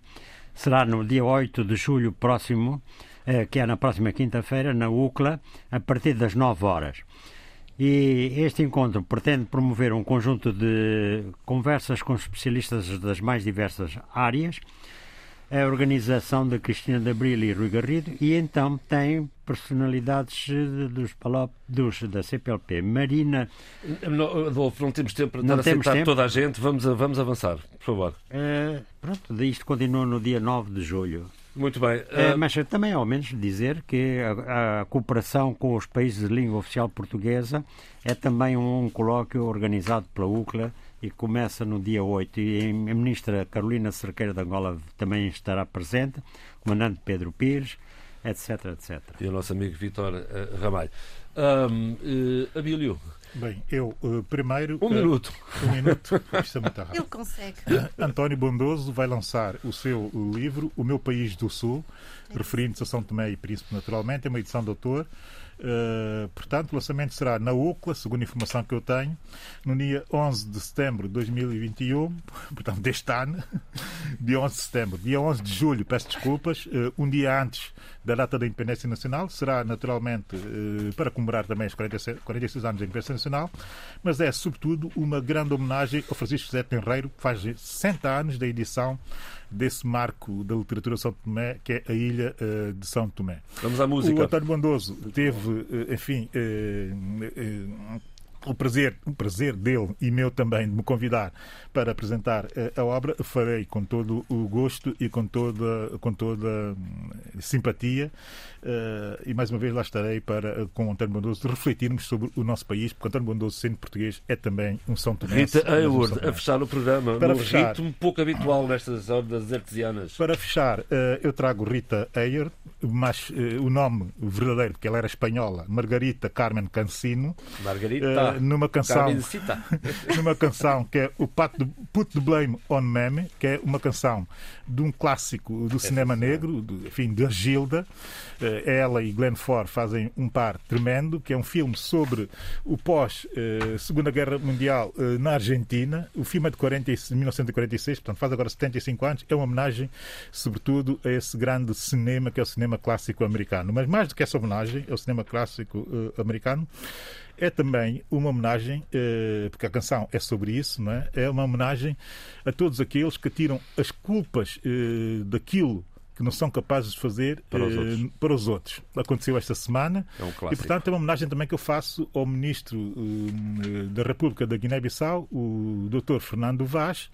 Uh, portanto, uh, aqui está o Put the Blame on Meme, que só diz o seguinte, a estrofe inicial do, do, do da canção, que é, houve um terremoto em São Francisco, em vez de se culpar a natureza pela, pelo facto do terremoto se ter dado em São Francisco, culpou-se a Mami. Portanto, Com é apoio à produção de Vítor Silva e Paulo Seixas Nunes, também o apoio técnico de João Carrasco, com João Pereira Silva aqui a moderar. Assim se fez o debate africano. Fiquem bem. Até para a semana.